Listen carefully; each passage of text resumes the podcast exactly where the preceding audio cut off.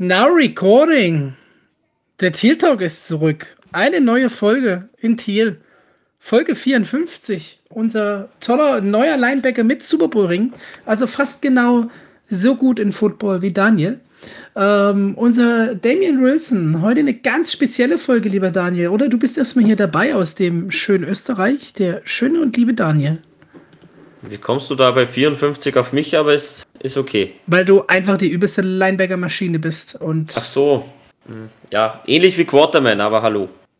Ja, mindestens. Ich meine, du bist ja sein, ähm, sein Pump-Pump-Trainer. Du hast ihn, du hast ihn dahin gebracht. Und genauso dabei unser heimlicher O-Line-Coach, der Vince. Hallo und willkommen aus Berlin wieder mal. Speckgürtel, aus dem Speckgürtel, Vince. Du weißt ja. Das ist alles Speckgürtel. Berlin ist Speckgürtel von Berlin. Und wir begrüßen Trommelwirbel, einen kleinen wilden Stier hier bei uns, der sich gleich einmal selber vorstellt. Unsere Edition für den Texans Podcast. Ja, grüß euch. Ich bin der René von der Texans Nation, Germany, äh, Austria und der, Schwe also der Schweiz. Ähm, danke für die Einladung ein bisschen spontan heute, ich musste einspringen. Ich hoffe, ich hoffe dass ich deshalb äh, nicht unvorbereitet wirke, sondern ähm, meinen Redeschwall an einigen Stellen ein bisschen in, im Zaum halten kann. Ich hoffe, ihr bremst mich, wenn es zu viel wird. Weil ja, es gibt viel zu erzählen. Das machen, wir, das machen wir schon, hätte ich gesagt. Das sind wir gewohnt, wir müssen uns selber mal bremsen. Aber sehr schön, dass du hier bist, dass du dabei bist, um ein sehr interessantes Franchise ähm, heute mit uns zu betrachten. Bevor wir dich hier ähm, in die Arena lassen zum Stierkampf, ähm, haben wir ein paar News angesammelt. Und zwar sind einige unserer Player auf der Covid-Liste gelandet. CJ Henderson, Luke Baku und Jake Luton, Vince. Du hast ein paar mehr Infos. Das ist korrekt. Ähm, ob sie mit Covid haben oder sich an das Covid-Protokoll nicht gehalten haben, ist zu dem Zeitpunkt aktuell nicht klar, sind alles nur Mutmaßungen. Dann ist Leon Jacobs auf der POP-List gelandet und Dylan Moses auf der Non-Football-Injury-List. Ähm, was ich mir aktuell auch nicht ganz erklären kann. Ähm, warum er genau da jetzt gelandet ist. Aber das wird seine Gründe haben, die tatsächlichen einzelnen Listen und deren Kategorien und Ausfallzeiten und Gründe, warum die jetzt da landen. Ähm, kann, kann ich jetzt gar nicht erklären. Wenn ich es mir rausholen würde, würde das die Größe des Podcasts sprengen. Dann äh, kurz noch am Rande. Am Donnerstag äh, startet das erste Open Training Camp in Jacksonville ähm, wo die Fans dann auch mal wieder vorbeigucken können und sich das erste Mal Trevor sozusagen in Aktion ansehen können in unseren Farben. Auch noch mal kurz interessant gewesen. Und dann unser ehemaliger Wide Receiver, äh, Didi Westbrook, wo ja hier einige gewisse Sympathien für ihn hatten, ähm, ist jetzt in Minnesota bei Keenan McCardle gelandet, der sich stark für ihn gemacht hat und dort sehr gute Roll äh, Chancen hat, direkt in die Slot-Rolle reinzurutschen, neben Adam Thielen und Justin Jefferson. Ja, sonst äh, Hast du jetzt schon alle News abmoderiert? Wunderbar. Und wir nutzen das, um uns heute kurz zu fassen. Wir versuchen. Und springen doch gleich mal in die Stierkampf-Arena. Renny, erste Frage: Wie zur Hölle wird man Texans-Fan? Oh, ihr wolltet euch kurz fassen, ne? Ah, ja. Also, also ich bin seit 2013 Texans-Fan. Ähm, damals ähm, durch viele Identifikationsfiguren im Team dahin gekommen. Damals war Andre Johnson noch da, äh, JJ Watt in seiner absoluten Hochzeit, ähm, Owen Foster, die Andre Hopkins in seinem zweiten Jahr. Das war, abgesehen von dem Quarterback, ein ziemlich, ziemlich cooles Team. Ähm, und so bin ich relativ schnell Fan geworden, habe aber auch schon, habe schon in den ersten Jahren das Auf und Ab teilweise, ja, es, es war schon, es, ja, es war teilweise schwierig. Aber es, es prägt doch einen Fan. Wir können doch aus Erfahrung sprechen, dass das Auf und Ab prägt einen Fan. Ähm, was war denn damals dein Lieblingsspieler, als du zu den Texans gekommen bist? Du hast ein paar Spieler genannt. Absolute Vollgranaten auf dem Feld. Ich glaube, da brauchen wir alle gar nicht diskutieren. Ähm, wer war denn dein Lieblingsspieler? Definitiv Andre, Andre Johnson. Es ist ein bisschen traurig für mich, dass ich seine Prime nicht mehr miterlebt habe, weil er da schon ein bisschen auf dem absteigenden Ast war ich glaube 2014 auch dann gegangen ist nach, ähm, also der übernächsten Saison. Ähm, aber das ist einfach, ich sag mal, einer der äh, besten Wide Receiver aller Zeiten, der irgendwie völlig underrated ist, weil er nie eine große Rolle in den Playoffs äh, oder darüber hinaus gespielt hat. Absolut verständlich. Und ähm, wie gesagt, JJ Watt immer All-Time, All-Time Leader, All-Time Good Player. Deswegen ähm, meine Freundin auch Sympathien für die Texans gehabt. Ich ein bisschen mit. Ist aber schon ad acta gelegt bei beiden. Die Tine sucht aktuell noch Teams, Bewerbervideos, schickt sie an uns. Ähm, ja, cool. Ähm, viel ist ja nicht mehr geblieben, ne? So, so muss man das jetzt so sagen. Äh, JJ äh, bei den Cardinals ähm, hat dort Chandler Jones unglücklich gemacht mittlerweile, der es nicht versteht, dass er mehr Geld verdient. Ähm, egal, nicht unser Bier. Aber äh, ein paar Coaches-Changes gab es ja. Sehr umstrittene auch. Deswegen, René, ähm, du bist ja Fachmann. Wir wollen uns gar nicht den Mund fusselig reden, sondern ich würde mich einfach zurücklehnen und mal zuhören, was du sagst. Und ich glaube, wir stellen dann immer so ein paar Fragen, die uns so aus Duval interessieren. Ähm, leg mal los.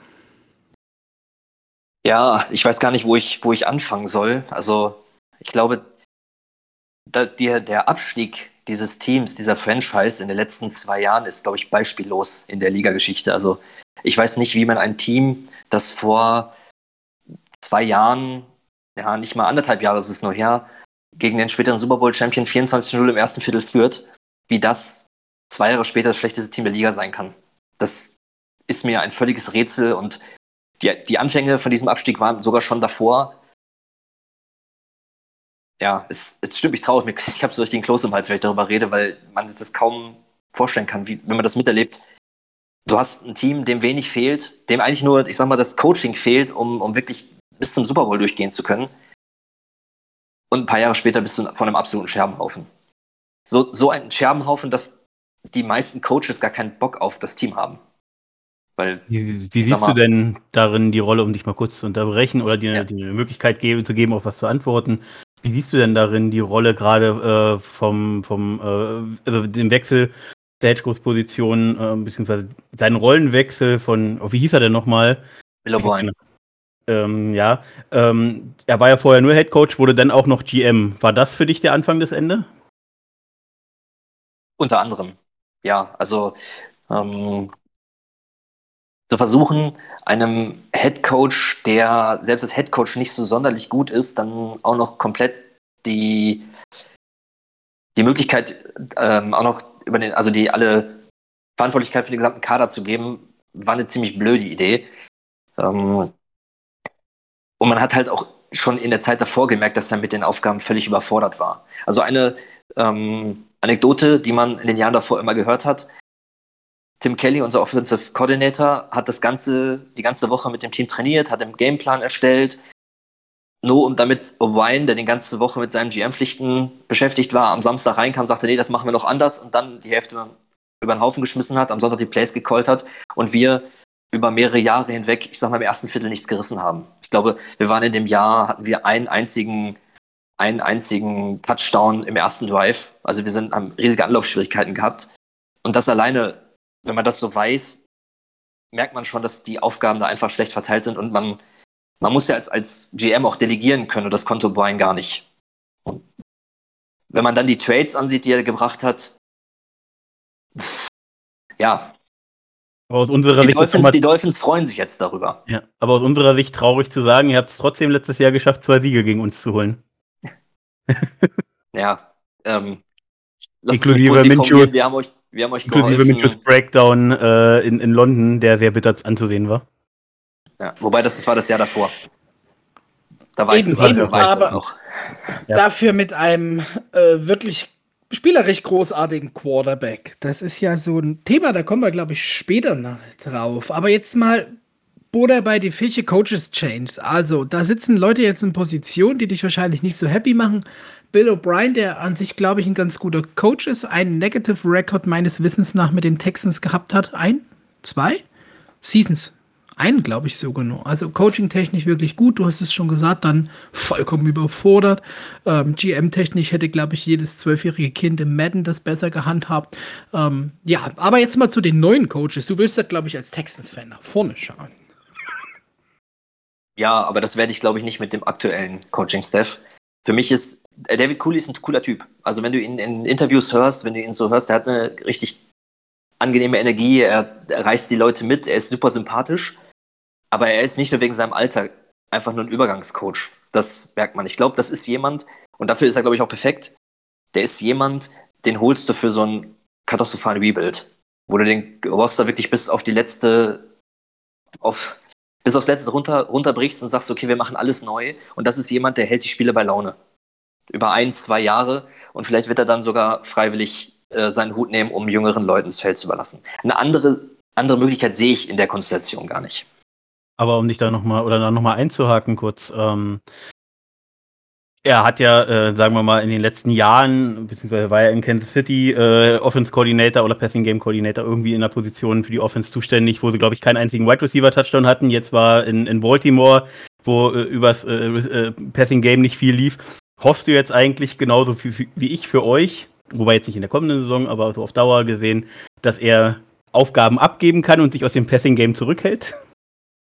Ja, das sind zumindest die Aussagen in den Interviews. Also er will den, er will diesen CEO-Type Head Coach machen. Also er will den, die, ähm, die Offense tatsächlich in die Hände von Tim Kelly geben und die Defense will er Lovie Smith überlassen und will sich da nicht einmischen, sondern will das, den Überblick behalten. Das ist halt genau das, was uns fehlt. Ob das nur das ist, was die Fans jetzt hören wollen oder das ist, was er wirklich vorhat, das werden wir sehen. Ähm, ich kann mir aber auch nicht vorstellen, dass er jetzt auf seine alten Tage ohne Play-Calling-Erfahrung meint, da das Ruder rumreißen zu müssen. Ich hoffe es zumindest. So, schauen wir doch mal nach vorne. Sorry, ähm, schlussendlich wird es ja darum gehen, einfach mal jetzt die, die nächsten ein, zwei, drei Jahre zu überbrücken, mal ähm, den Laden ein bisschen auszumisten, mal, ähm, wenn man sich die Verträge anguckt von den ganzen Editions, äh, kurz gehaltene Verträge, ähm, sehr viele Veteranen dabei, einfach mal jetzt die, das Roster stopfen, wirklich zu schauen, mal wieder Picks irgendwo zu lukrieren, wahrscheinlich. Ähm, seid ihr auch mit den ganzen Trades nicht gerade gesegnet, was die Picks betrifft. Ähm, ansonsten viele Spieler verloren. Ich glaube, jetzt geht es einfach mal darum, zu überleben, mal wieder eine halbwegs eine gute Baseline und dann in zwei, drei Jahren wieder ein Team zu haben mit jungen, hungrigen Spielern, wo man sagt, das ist eine Franchise, die sich auch Texans nennen darf. So wie es jetzt momentan ist, glaube ich, wird keiner der Texans-Fans großartig glücklich sein. So, dann äh, habe ich jetzt noch eine letzte Frage, also von meiner Seite aus zum Coaching-Staff, außer, außer es ergibt sich nochmal was durch deinen Input. Ähm, was hältst du von, von eurem neuen Defense Coordinator Smith? Also ich persönlich mochte ihn tatsächlich, als er Head Coach bei Tampa war. Ich fand, er hat eine, hat eine gute Energie, eine interessante Defense gespielt. Ähm, diese Cover 2, die er da eingeführt hat, die Tampa 2. Ähm, wie siehst du ihn und was hoffst du dir da für eure Defense? Ich erwarte von unserer Defense gar nichts. Mit gar nichts meine ich wirklich gar nichts. Ähm, das liegt aber weniger an den Coaches als am Roster. Da kommen wir ja noch zu. Ähm, mit Lovie Smith kann ich gut leben. Also ich hätte mir schon jemanden gewünscht, der ein bisschen jünger und innovativer ist. Ähm, also mein, mein Favorite die ganze Offseason über war eigentlich mit Überfluss von den Colts. Da Smith aber ein ähnliches System spielt wie Überfluss, bin ich damit halt, wie gesagt, relativ komfortabel. Ich glaube, bei Smith ist es ähnlich wie bei Cooley, dass er kein kein, ich sag mal, dass er eher so, so, so ein Mann ist für die nächsten zwei, drei Jahre, der jetzt vielleicht der Defense mal wieder die nötigen Basics zurückbringt, die in den letzten zwei, drei Jahren gefehlt haben. Also, ich mag Romeo Cornell. Vor ein paar Jahren hat er eine Defense gespielt, das war Wahnsinn. Aber in den letzten Jahren, ja, haben sich immer mehr, immer mehr Fehler eingeschlichen, auch immer mehr dieses, diese Sturheit, die man von Bill O'Brien kannte, war bei ihm auch zu sehen. Er hat Spieler immer auf die falschen Positionen gesetzt. Er hat, ist kein Deut von seinem System abgewichen. Er hat versucht, Leute in sein System zu pressen, die da nicht reinpassen. Ich erhoffe mir einfach jetzt von dem neuen Stuff und von dem neuen Scheme, dass das deutlich besser wird. Und die Editions passen auch dazu. Also die Spieler, die geholt wurden, passen in das System. Und das ist ein großer Fortschritt. du meinst das, ähm, das alte System, was Lovie, Lovie Smith spielt, also nicht innovativ, zu den alten Spielern passt, die man geholt hat? Gemeine Frage. Ja, also ähm, die, neuen, die Spieler, die man geholt hat, die ja auch alle nur kurzfristig da sein werden, der größte Teil zumindest, die passen in das System jetzt. Die Spieler, die man die Jahre davor geholt hat, haben in das System nicht reingepasst. Also Romeo Cornell hat äh, eine 3-4 gespielt, relativ stur, mit Cover 4 bei den, bei, ähm, in, der, in der Coverage. Und die Cornerbacks in dem Jahr waren Garen Conley und Bradley Roby, die reine Man-Corner sind, die Cover vor einfach nicht richtig spielen können. Und das ist halt einfach, wie willst du denn mit, mit, mit so einem System, wo dann auch nicht von abgewichen wird, wo die kein Deut davon weggegangen wird, wie willst du denn damit erfolgreich sein? Oder wenn du, wenn du, ich sag mal, einen Ross Blacklock im Draft holst, der, ich sag mal, ein typischer Dreier ist in der Mitte, wie willst du den denn in eine 3-4, die wirklich nur so stark spielt, die nichts anderes macht, reinpacken? Wenn du ihn dann irgendwie auf die 1 setzt, wo er überhaupt völlig für den Fehlerplatz ist. Und das zieht sich leider durch die letzten zwei, drei Jahre halt komplett durch. Jetzt waren wir schon beim, beim Misserfolg der letzten Jahre und wollen einfach kurz nochmal auf euer letztes Jahr schauen, denn wir waren jetzt schon sehr schnell bei den neuen Coaches.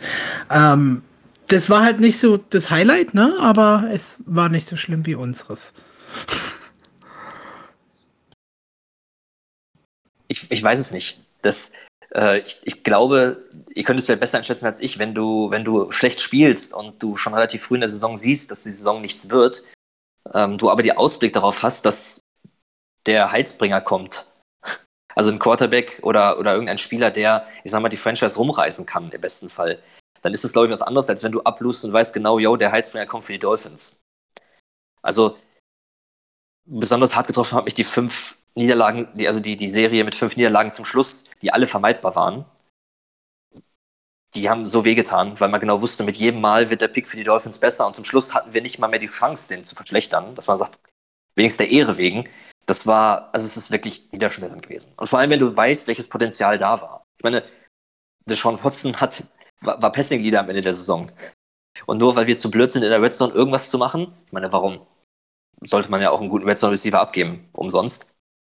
Ähm, und weil unser Running Game nicht funktioniert, sind wir nur zwischen den 20ern gut. Das, es ist einfach desaströs. Und dann hast du die Chance, gegen die Colts zu gewinnen und fummelst den Ball zweimal weg in der letzten Sekunde. So, solche Sachen sind halt wirklich ja, Frust. Also wirklich frustrierend letzte Saison. Sehr, sehr prägende Narben vom Stierkampf äh, mit sich gezogen. So, die, die, die, kleine Frage noch, die wahrscheinlich schnell geht. Findest du, weil du das gerade so sagtest, den Tanzel-Trade vielleicht auch als so ein Zeichen von, ja, hätte man anders machen können? Denn das, was ja jetzt schlussendlich für die Dolphins da rausgekommen ist, ich hatte hier gerade irgendwo eine Grafik, wo so ein Baum war und der wurde übel breit, was sie jetzt schlussendlich dafür alles geholt haben. Ähm, mal angenommen, ihr hättet Ähnliches daraus schlagen können, beziehungsweise einfach das normal gemanagt. Ähm, hättest du ihn immer noch gemacht jetzt mit dem Wissen danach? Nein. Nein, definitiv nicht. Ich habe ich hab in der Offseason einen äh, Artikel geschrieben, wo ich mich mit einem anderen Texans-Fan darüber ausgetauscht habe. Äh, er war für den Tanzel-Trade, ich klar dagegen und ich habe, also ich, ich sehe, ich sag mal, wenn du, wenn du einen Quarterback wie die Sean Watson hast, natürlich musst du die Protection verbessern. Das ist, das war klar nach der Saison, die wir da hatten. Ähm, aber Deshaun Watson ist ein Quarterback, der durch seine Art und Weise immer viel Pressure erzeugt und der, ich sag mal, ähm, auch mit einer durchschnittlichen O-Line Erfolg haben kann. Und dann so viel für einen Left Tackle auszugeben und dann immer wieder in Einzelspielen festzustellen, dass der Ersatzmann, den du hast, den du umsonst geholt hast, Rod Johnson, dass der genau das, der, der in einigen Teilen sogar besser ist als Tanzel, natürlich overall nicht so gut, aber der, der seine Sache gut macht, dann sind das einfach verschwendete Picks. Insbesondere wenn du jetzt weißt, wie gut der Titus Howard Pick war im Nachhinein. Ähm, wenn man den von vornherein auf Left Tackle gesetzt hätte und Übergangslösung auf Right Tackle, dann ja, hätten wir ein paar Picks mehr und hätten vielleicht jetzt auch den zweiten Tackle, den wir brauchen. Muss man an der Stelle Draft. einhaken. Äh, Roderick Johnson geht nochmal von meiner Stelle aus. Große Liebe raus, FSU-Spieler. Ähm, da habe ich euch schon immer beglückwünscht und auch bei Madden mir den immer mal rübergezogen als Backup-Tackle. Also, guter Junge. Genau. Ähm, aber bevor wir jetzt weiter tief in den Roster gehen, äh, ihr habt ja äh, durch, äh, durch O'Briens äh, Positionswechsel oder Erweiterung der Position ähm, ja jetzt, da er weg ist, äh, auch noch einen neuen GM, Nick Casario. Mich würde deine Meinung dazu interessieren, weil ich persönlich halte viel von ihm, aber ich sehe dein Gesicht und bin sehr gespannt, was jetzt als Antwort kommt. Ich glaube, was Casario kann, werden wir sehen, wenn es tatsächlich zu einem Watson-Trade kommt. Weil, ich sag mal, einen schlechten Roster nicht besser zu machen, das kann jeder GM. Ähm, und man wird es in der Saison sehen, wie seine Leistung wirklich war. Ich bin mit dem Plan, den er verfolgt, also diesen, diesen langen Rebuild über ein, zwei, drei Jahre, bin ich einverstanden, weil das ist alternativlos in der Situation, insbesondere wenn Watson wirklich geht. Mit der Art und Weise, ja, ich weiß nicht. Also wir haben extrem viel Geld aus diesem Jahr ins nächste Jahr geschoben. Also wir sind jetzt schon über dem Cap nächstes Jahr, trotz dass wir, also trotz angerechneter Erhöhung fürs nächste Jahr. Ähm, und das, obwohl viele Verträge so strukturiert sind, dass sie nächstes Jahr auslaufen und dann die nächsten Jahre noch gegen den Cap zählen. Ich weiß nicht, ob ich in so einem Übergangsjahr das gemacht hätte. Also so extrem viele Spieler für so, ich sag mal, drei bis fünf Millionen Dollar zu holen. Ich weiß nicht. Was halt immer einen ganz blöden Beigeschmack hat, ist die ganze Art und Weise, wie das zustande kam. Also Nick Casario war jetzt gefühlt die letzten fünf Jahre immer wieder Kandidat bei uns. Erst haben die Patriots nicht weggelassen, dann haben sie sogar äh, ein Verfahren wegen Tampering gegen uns angestrebt, nur um ihn halten zu können. Und jetzt, wo sie es nicht mehr verhindern konnten, da ist er dann endlich gekommen. Ähm, und was dann dazu führt, dass Watson sagt, hallo, ich wollte mitreden, jetzt habt ihr mich mitreden lassen, jetzt gehe ich. Ist wahrscheinlich sehr vereinfacht, wir wissen nicht, was dahinter steckt. Das hat halt immer einen Beigeschmack. Und diesen Ballast wird er tragen müssen. Egal, was, wie die nächsten Jahre laufen. Aber die, die, äh, die Geldprobleme, um das kurz zu fassen, sollten ja relativ schnell sich verringern, wenn Watson getradet ist. Dann ist das ja schon mal entspannter aus der Cap-Situation für euch. Aber gut, äh, interessante Antwort auf jeden Fall. Will ja auch jemand, Entschuldigung, aber sonst würde, würde ich auch nochmal, vielleicht ja. Daniel, du hast lange nichts gesagt. Dich nochmal zu Wort bitten. Damit wir hier dich nicht einschlafen lassen da hinten in Österreich. Oh, schlaf schon nicht ein. Ich, ich gucke mir nur gerade die Key Editions der Texans durch. Ähm, meines Erachtens mit dem Scherbenhaufen muss ich alles dran setzen, ähm, die John Watson wegzutraden. Meine Meinung. Ich bekomme mindestens zwei, wenn nicht sogar mehr First Rounder für ähm, einen Top 5 QB in der Liga. Und mit dem Scherbenhaufen wirst du auch mit die John Watson nichts reißen. Und der Trade wird dich wieder halbwegs aus dem Sumpf rausziehen. Da kannst du ordentlich arbeiten mit einem mit einem guten Head Coach beziehungsweise mit einem guten Front Office wäre sogar mehr drinnen. Man sieht ja, wie es die Dolphins machen. Ähm, ansonsten, ja, gibt es nicht so viel zu sagen, meines Erachtens, was jetzt mal das Gesprochene angeht. Ähm, ihr könnt gerne da weitermachen. Ich steige dann bei den Key Editions wieder ein bin da bekanntlich der, der ein bisschen mehr aufs Tempo drückt, ja. Ich lasse dich gleich aufs Wort, aber ich habe dazu einfach einen passenden Übergang gerade, weil äh, jetzt das der Name ich kurz, kurz vorher noch eine Sache zu den, ja. äh, zu den Coaches sagen. Ähm, Kein Problem. Eine Sache, die mich wirklich begeistert ist, dass unser O-Line-Coach Mike Devlin weg ist. Also jeder Texans-Fan wird wahrscheinlich jetzt lachen, weil er, weil alle Devlin hassen. Also ähm, wenn du, ich sag mal, ich wie viel waren es? Vier First-Round-Picks nee, drei First-Round-Picks, zwei Second-Rounder und einen, ähm, einen Free Agent, den du äh, für gutes Geld gesigned hast, in eine O-Line investierst und trotzdem immer noch schlecht bist, dann kann das ja nicht am Talent liegen, sondern es liegt am Coach. Und ein Coach, der auf die Idee kommt, die gesamte Interior O-Line regelmäßig rotieren zu lassen, sodass keiner irgendwie eine Routine auf einer Position hat, das ist eine absolute Katastrophe. Und ich sag mal, äh, Addition durch, äh, durch Subtraction, sagt man, ne? Also äh, Verbesserung durch, durch jemanden rauszuschmeißen, äh, das war das Beste, was wir machen konnten. Selbst wenn der neue O-Line-Coach nichts kann, da werden wir auf jeden Fall besser sein, weil der Typ weg ist. Okay.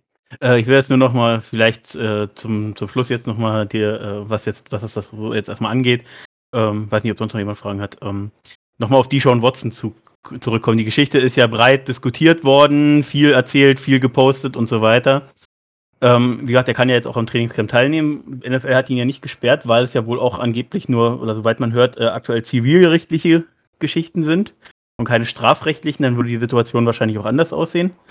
Ähm, Gibt es irgendwie aus Texas Sicht noch irgendwas, was du zu dieser ganzen Geschichte sagen kannst oder möchtest? Ich glaube weder noch. Also diese Geschichte hat zu der ganzen Belastung immer noch beigetragen. Also die ganze letzte Saison hätte ich nicht gedacht, dass es schlimmer werden könnte und es wurde Woche für Woche schlimmer. Und dann denkst du, du kommst in die Offseason und jetzt wird mit einem neuen Front Office alles besser und dann wurde es von Woche zu Woche schlimmer. Ich habe wirklich keine Ahnung. Ich weiß auch nicht, was ich von dieser ganzen Sache halten wollte. Es halten soll. Es ist ein riesiges Schmierentheater gewesen mit der eine ähm, Anwalt, der alles über die Social Medias breitritt, äh, irgendwelche Pressekonferenzen. Alle stellen sich irgendwie nicht so super gut an dabei. Dann kommen Artikel in, in Sport Illustrated raus darüber, es ist ein, einfach ein Desaster in jede Richtung. Und ich bin so froh, wenn das Kapitel zu ist. Egal wie. Entweder, dass er, dass er äh, schuldig gesprochen wird, unschuldig gesprochen wird oder dass er einfach weggetradet wird. Egal wie. Ich bin so froh, wenn das Kapitel zu ist. kann man nachvollziehen von außenstehender Situation. Ähm, natürlich mit einem äh, Auge, denke ich, bei den Leistungen, die einfach einen Deshaun Watson nach nach seinem Draft und seiner Verletzung da abgerissen hat, Jahr für Jahr. Das ist ähm, immer für uns natürlich Auer zum Zuschauen, aber andererseits auch echt schön. Und ähm, ja, Kilos, wo ich noch eine Frage jetzt stellen möchte, bevor wir dann, glaube ich, schon langsam mal so in eure Roster-Moves äh, gehen. Äh, der Verlust von Will Fuller. Ähm, hat natürlich nun seine Mittelchen genommen oder war es halt eine Salbe, die, keine Ahnung, einen Wert zu hoch gedrückt hat. Man weiß ja nie im Profisport, aber ähm, meines Erachtens nach wirklich auch ein Spieler, der der Offense, egal wer da an der Center steht, fehlen wird. Neben schon dem Hopkins-Loss, da bin ich ja, muss ich auch immer sagen, hier trotz Stilfarbe kleiner Fanboy bei dir, Andre Hopkins. Aber ähm, ja, das ist schon hart, zwei so Receiver dann zu verlieren. Ähm, ja, Receiver sind ersetzbares Fleisch, aber wie siehst du das so? Ja, also Will Fuller schmerzt mich fast noch mehr als Hopkins Verlust. Ähm, ja, also ich, ich will da nicht zu tief, in, tief ins Thema einsteigen, aber Hopkins ist so ein Spieler, der ist super in dem, was er tut. Ist, er ist aber auch, er kann aber auch für einen jungen Quarterback, ich sag mal, so, so ein Hemmnis in der Entwicklung sein, weil er halt wirklich jeden Ball will. Also ich kann mir das so gut vorstellen, dass er da in den, in den Huddle reingeht und sagt, der Ball geht zu mir. Und teilweise hast du halt auch Watson nur Richtung Hopkins schauen sehen. Also der, der, hat dann gar nicht in andere Richtung geguckt und Hopkins war durch drei Mann gedeckt und er hat trotzdem dahin geworfen. Das war letztes Jahr besser. Das hat man, also abgesehen von der Endzone, hat der Verlust von Hopkins nicht so wehgetan. Und das war nicht der Grund, weswegen wir so schlecht waren. Da waren andere Gründe da. Ein Grund, warum das Passing Game gut funktioniert, war halt Will Fuller über die ganzen letzten Jahre. Immer dann, wenn er auf dem Feld stand, hat er die Offense ähm, viel flexibler gemacht. Er hat das Feld nach hinten breit gemacht. Er war ein super Roadrunner. Also ähm, dass der für ohne Gegenwert weggegangen ist, das ist wirklich, wirklich traurig. Und dann, wenn du dann noch weißt, dass du ihn zur, zur Trade Deadline hättest traden können, selbst wenn es nur ein Third oder Fourth One Pick gewesen wäre zu den Packers und eine Woche später wird er gesperrt für den Rest der Saison, das ist echt bitter. In jeder Hinsicht. Ja, ja. Dann ähm, der Switch und zwar endlich zu den ähm, 2021 Editions. Äh, Daniel, ich würde schnell mit dem Draft anfangen, weil ich glaube, bei dir als alter Free Agent Tracker scharen sich schon die Hufen, bei mir aber auch. Da gibt es viele Player, über die wir kurz reden müssen.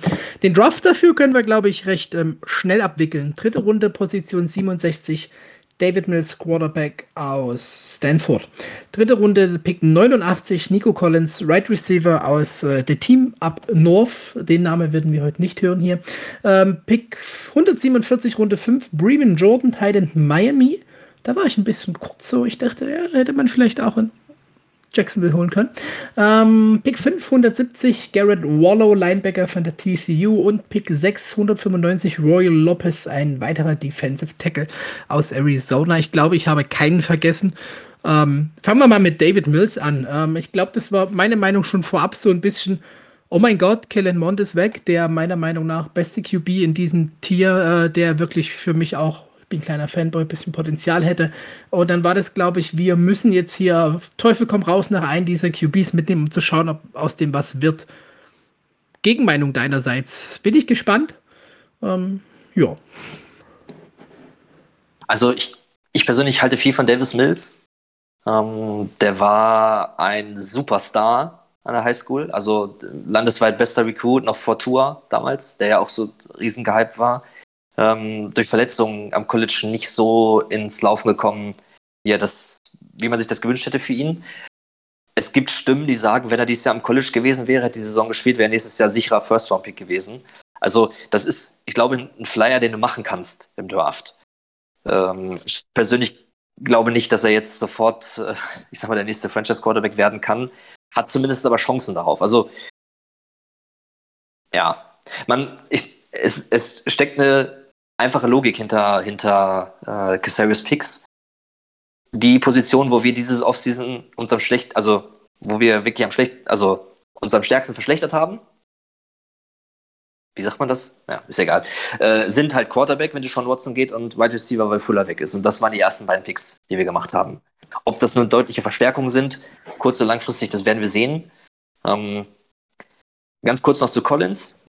Super Spieler, finde ich total cool, den, dass er geholt hat, weil das ist jemand, der, ich sag mal, der, der, ähm, der Andrew Hopkins und seine Art und Weise ersetzen kann, für die Red Zone wichtig sein wird. Die Frage ist, warum man dafür drei Picks inklusive einen vom nächsten Jahr abgeben muss. Das ist auch wieder so eine Situation, wo ich Casario hart hinterfragen muss, was so ein Uptrade soll für Picks aus dem nächsten Jahr mit dieser massiv großen Draftklasse, der kommen wird, warum ich da Picks abgebe. Das erschließt sich mir nicht. Also ich persönlich, bevor ich jetzt zum Witz gebe, um noch drei Worte loszuwerden, bevor ich es vergesse, war von beiden Picks jetzt einfach, selbst wenn sie zu uns gekommen wären, nicht so ein Fan. Ähm, Mills mir teilweise nicht, nicht ready genug, muss ich zugeben, nicht konstant genug, mehr als average und gerade Collins fand ich ein bisschen langsam und den haben gute bis sehr gute ähm, ähm, Cornerbacks am College einfach abgemeldet. Und ich glaube, so in der dritten Runde, jetzt müsste man kurz gucken, was da noch für Receiver danach geht. Das könnte ich nebenbei mal noch machen. Vielleicht sagt der Vince ja noch was zu Collins zumindest. Aber bin deswegen kein Fan davon, aber ich bin ja nun auch nicht bei euch. Deswegen, ähm, Vince, mein Lieber, leg mal los zu den ersten zwei Picks oder zum Draft generell. Ähm, ich glaube, das ist tatsächlich so ein, so ein, so ein Draft-Pick, der, wo, wo, also zwei Draft-Picks, wo du, wie du schon sagtest, erstmal die Position angehst, die, wo du dich verschlechtert hast. Hm, aber ich könnte mir eben auch vorstellen, dass er das gemacht hat, weil das Spieler sind, die problemlos in zwei, drei Jahren, für, wenn, wenn der Wert sich halbwegs entwickelt, für, für ein gutes Trade-Kapital weggeben kannst, um dann wieder weiterhin den Aufbau zu betreiben. Ähm, du verlierst jetzt nichts, indem du sie hast. Du hättest jetzt auch nicht viel gewonnen, wenn du jetzt einen Anführungsstrichen besseren Spieler gewonnen hätten, genommen hättest, weil du weißt, du bist in den nächsten zwei Jahren höchstwahrscheinlich nicht konkurrenzfähig nach oben hin. Und dann nimmst du eher was, was du auf Dauer vielleicht äh, besser an den Mann bringen kannst. Und ähm, David Mills hat Potenzial. Äh, er wird auch, äh, selbst wenn die schon weggeht, wahrscheinlich nicht einen einzigen Snap sehen, weil Tyrod Taylor sollte ein guter Brücken-Quarterback sein. Er ist natürlich kein Megastar, aber er ist ein guter Brücken-Quarterback. Das hat er die ganze Karriere schon gezeigt. Äh, solider Starter, Starter in der NFL und ähm, David Mills sich entwickeln kann und vielleicht dann im nächsten Jahr ähm, Snaps sieht und sich äh, entwickelt hat, und irgendjemand braucht einen Quarterback, weil verletzt ist oder, oder Verträge etc., dann kannst du ihn, wie gesagt, für, für einen gutes, guten Gegenwert dann irgendwie abgeben. Also ich glaube, das ist äh, nicht kurzfristig gedacht, diese Picks, sondern eher langfristig und der Wide Receiver eben Collins, äh, wenn er dir eben das bringt, was Hopkins dir gebracht hatte, gerade in der Red Zone, äh, Klar ist es dann hinterfragenswert, warum er die Picks abgegeben hat, aber wenn du sagst, er hat drei Picks abgegeben, dann werden es ja auch keine hohen Picks gewesen sein, dann wird man wieder Gegenwert gerechnet werden und wenn er dir dann was bringt und ein Spieler sein kann, der die nächsten sechs Jahre, sieben Jahre einplanen kannst, wenn er sich jetzt nicht verletzt, dann ist der Pick an der Stelle auch nicht schlecht und der Gegenwert, den, der lässt sich immer erst nach ein paar Jahren bewerten. Also vor jetzt an der Stelle ist sowieso jegliche Bewertung zu früh.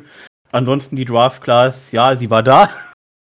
Ähm, auch Brevin Jordan hätte ich bei uns nicht so gerne gesehen. Äh, ist mir einfach nicht so der Typ Titan, den ich gerne habe. Aber ja, so. Ich übergebe an unseren Österreicher, der die Hand hebt.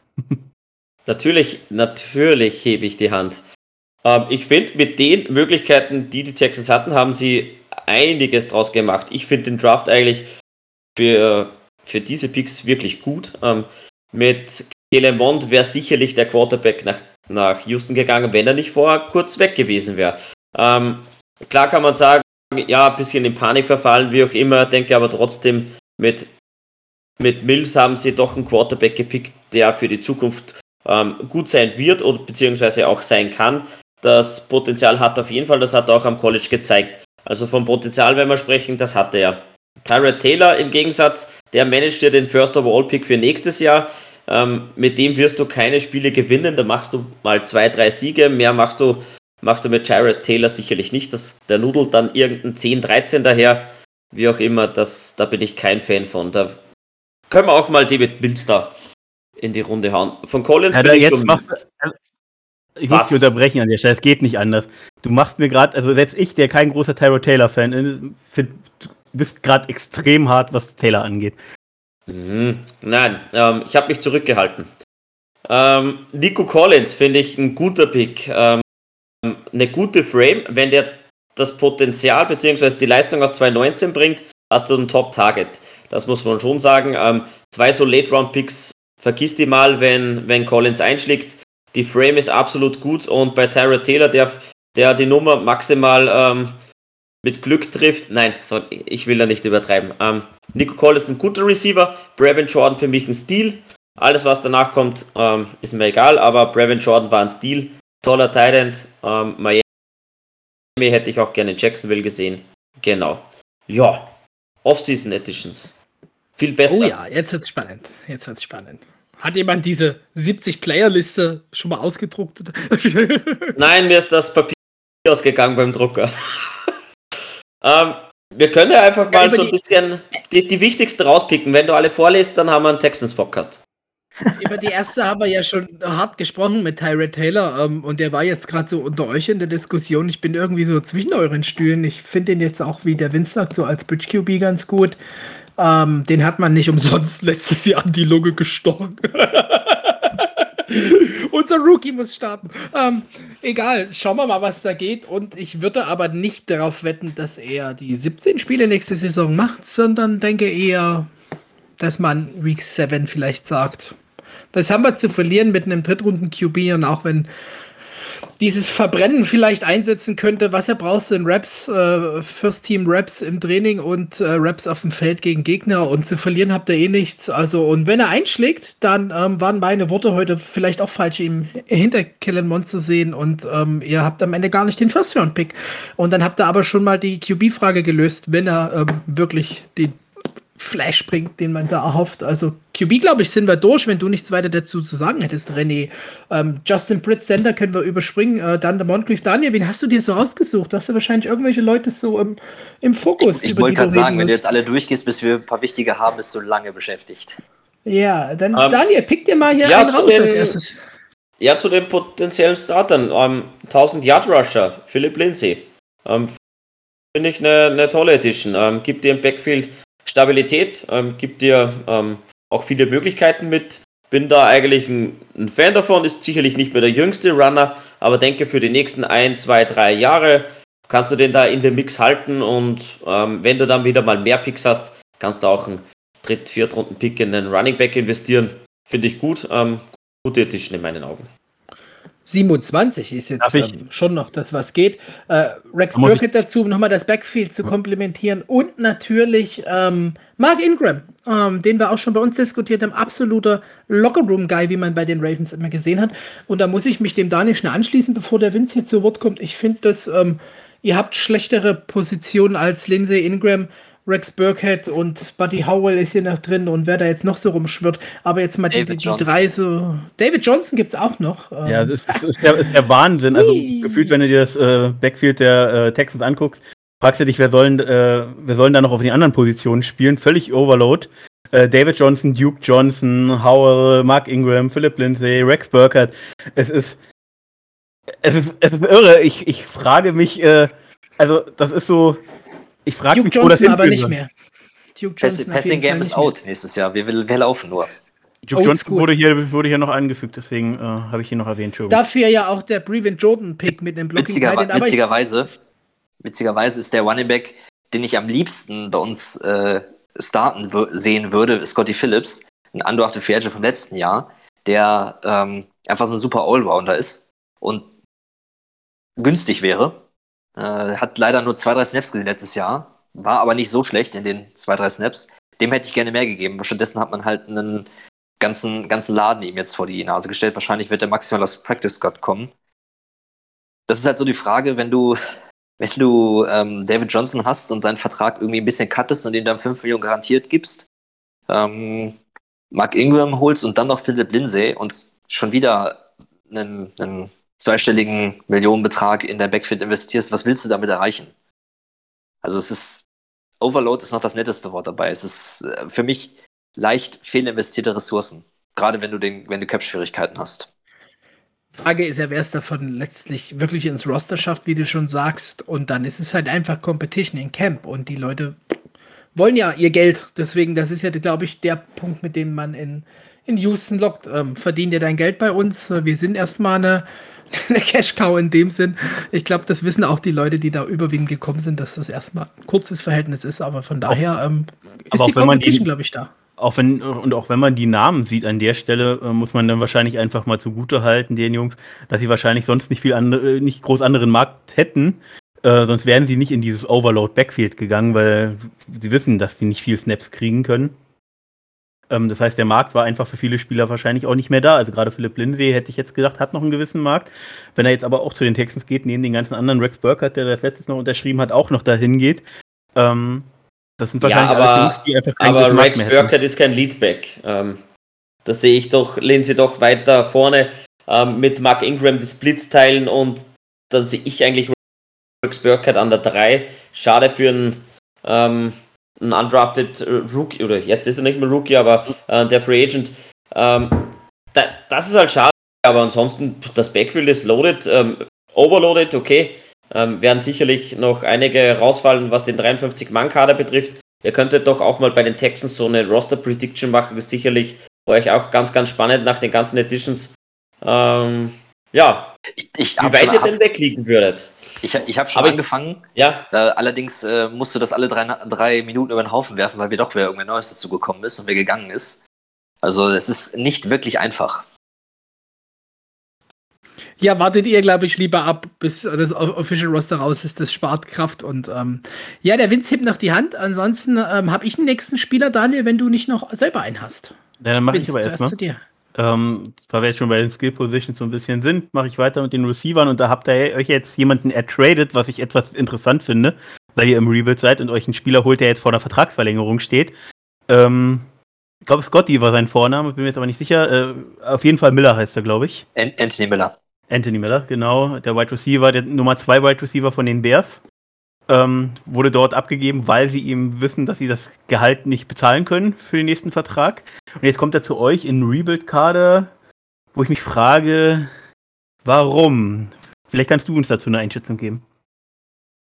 Ich habe Anthony Miller jetzt nicht so auf dem Schirm, was, wie, wo er in Chicago geleistet hat. Das Einzige, was ich mitgekriegt habe, ist, dass sie von ihm, also sich von ihm deutlich mehr erwartet haben. Ich meine, das war ein Second-Round-Pick und der hatte irgendwie immer wieder Probleme, das Feld zu sehen. Woran das lag, dafür bin ich zu weit weg. Und dafür ist Chicago auch zu uninteressant. Ähm, das wird sich nächstes Jahr dann wahrscheinlich ändern. Ist, das ist wieder so ein Spieler, da kannst du einen Flyer drauf nehmen. Das ist wohl nur ein Late Round Swap irgendwie gewesen. Also wir haben keinen Pick wirklich abgegeben, wir haben nur irgendwie, keine Ahnung, in der Late Round irgendeinen Pick getauscht. Ja, ich meine, den Second Round Second Round Pick, den du jetzt für, für nix quasi für einen Jahr in den Kader stellst und kannst gucken, was bleibt hängen. Vielleicht empfiehlt er sich in dem Jahr, kriegt woanders einen großen Vertrag und wir kriegen einen, ähm, wie heißt es nochmal? Wie heißen die Picks? Compensatory Pick. Genau. Dankeschön. Ja. Äh, wir kriegen so einen Pick oder vielleicht können wir mit ihm verlängern und äh, er ist eine längerfristige Lösung bei uns.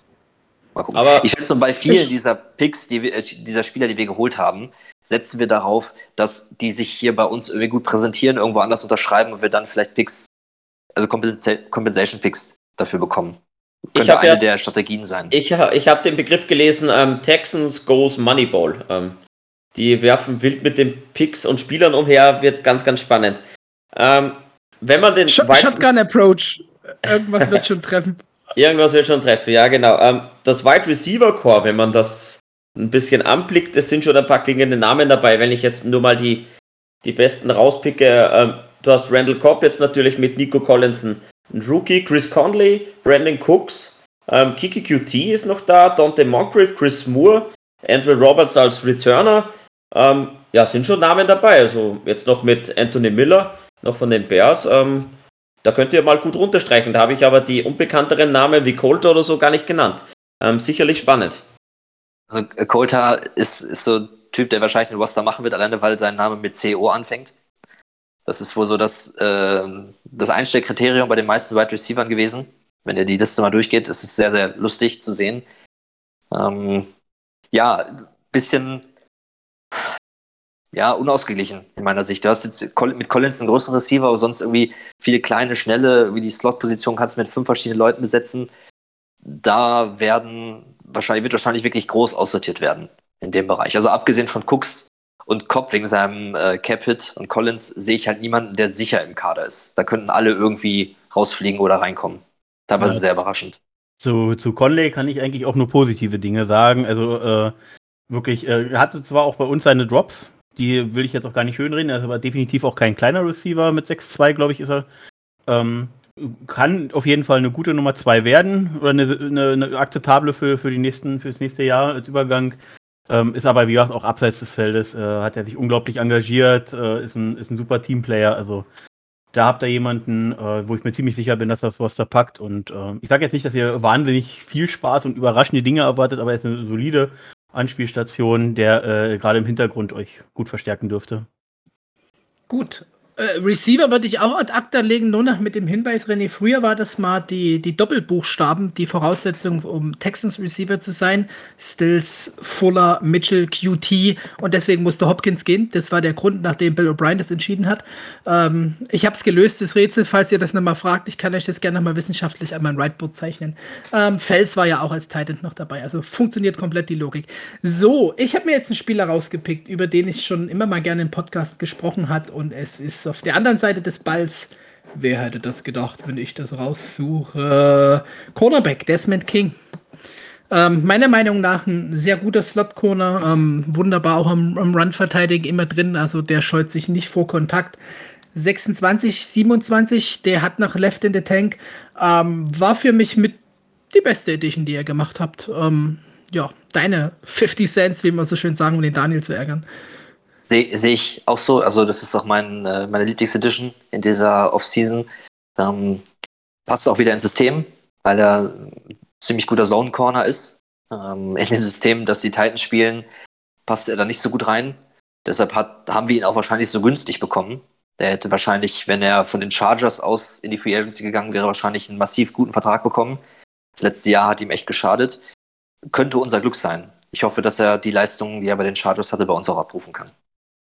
Ich glaube, die Chargers ja auch mit dem direkten Replacement da von, ähm, wie heißt denn der FSU Cornerback Vince? Helf mir schon, ähm, Asante Samuel Jr. Äh, gefühlt so, um diese, diese Lücke wieder zu füllen. Ähm, wunderbar, können wir eigentlich einen Haken dahinter machen, wenn von den anderen beiden Kollegen hier niemand noch was zu sagen hat. Daniel, nächster Spieler auf der langen Liste. Also, I like äh, Desmond King und weiter geht's. Hier gibt es doch noch genügend andere. Und günstig war er wirklich. Ich erschrecke gerade. Ja, ähm, Spieler gibt es genügend. Ich wollte nur noch kurz zu den Cornerback sagen. Ähm, Hargreaves haben sie einen neuen Vertrag, da haben sie ja extended. Ähm, so schlecht ist ja dann die Cornerback-Position dann auch nicht besetzt. Redley Roby hast du dann auch noch. Ähm, ja, was haben wir denn noch so? Ich muss mal meine Liste aufmachen, ist ja auch schon alles ich, ich, kann, ja, ich, kann, ja, ich kann ja mal eine weitere relativ gute ja, Edition bitte. reinwerfen. Ähm, Jack Lawson haben wir von den Dolphins geholt genau. im Trade für Benato McKinney es war, ich sag mal, schon in der letzten Saison klar, dass McKinney gehen wird in dieser Offseason. Dass wir noch einen Gegenwert dafür bekommen haben, ist gut. Ähm, Jack Lawson ist auch jemand, der das Potenzial, was er am College gezeigt hat, in der NFL noch nie so abrufen konnte. Sollte ins System relativ gut reinpa reinpassen und könnte vielleicht zumindest Stabilität bringen. Also er wird Watt nicht ersetzen und er wird jetzt kein Pass-Rusher sein, wo ich Double-Digit Sex von erwarte. Aber ich sag mal, wenn er seine 5, 6, 7 6 macht, äh, die D-Line anführt und sich die stabilisiert, gerade in der One-Verteidigung, dann ist das schon deutlich positiv. Und es ist einer, der nicht nur ein Jahr da ist. Ich glaube, der steht für zwei oder drei Jahre noch unter Vertrag. Da gibt es äh, definitiv äh, schlechtere Signings da auf der, auf der Edge-Position, die man hätte machen können. Und kann dir da auch nur beiwohnen. Also der wird schon seine 4, 4 5 aufs Board bringen, je nachdem, wie gut die Defense gesamt wird. Ne? Also, ja, Vince. Ähm, nur mal kurz jetzt nochmal eine Frage an dich und an Gast. Ähm, ich sehe gerade, als ich immer bei ESPN über die ganze, was ist so transaction-mäßig passiert, Liste rübergehe, ihr habt ja einen Titan, den ich seit der College-Zeit verfolge, wie soll es auch anders sein, FSU-Guy äh, Ryan Izzo, den Titan verpflichtet von, von, äh, von den Patriots. Äh, ich wünsche euch viel Spaß mit ihm. Am College war, hat er echt Potenzial gezeigt. Ich hoffe, jetzt kann er es auch bei euch erstmal zeigen, auch wenn es nicht zu viel Siegen reichen sollte, gerade gegen uns nicht. Wobei ich nicht sehe, wie Iso den Roster schaffen soll, weil wir da eigentlich so viele Talents noch vor ihm haben. Wenn wir nicht davon zwei auf der IA parken, sehe ich das halt nicht. Also ich kann mir nicht vorstellen, dass wir mit vier oder fünf Talents in die Saison gehen. Aber das werden wir sehen. Also äh, bei den Talents werden Akins und, und Pharaoh Brown sind die klaren 1 und 2. Je nachdem, wie Brevin Jordan sich in die, in die Liga einfindet, ist der die, die 3. Und ich persönlich würde äh, Waring, der vor zwei oder drei Jahren ein Third-Round-Pick war und irgendwie bisher 18 Snaps gespielt hat, dem auch nochmal eine Chance geben. Ich meine, das ist ein junger Spieler, den du selbst gedraftet hast. Wenn nicht in dieser Saison, wann kann man ihn sonst reinwerfen? Und der hat auch wieder einen Doppelbuchstaben. Jetzt sei ich zu vernarrt. Gut, Daniel, ich war. So an der Stelle aber auch. Ja, natürlich, natürlich. Das ist halt um, ähm, einfach so. Ich werfe noch ähm, Kruger Hill und Christian Kirksey in, in die Runde. Also. Linebacker-Position, das können wir zusammenfassen. Ähm, gute Editions auch nur ein Jahresverträge. Da wird man natürlich jetzt mal an, quasi einen Leistungscheck machen 2021. Ich glaube, Season 2022 wird dieses Jahr nicht werden bei den Texten, dass wir das noch dranhängen. Dürfte wohl dann abgeschlossen sein mit 21. Aber gute Editions, auch meiner Meinung.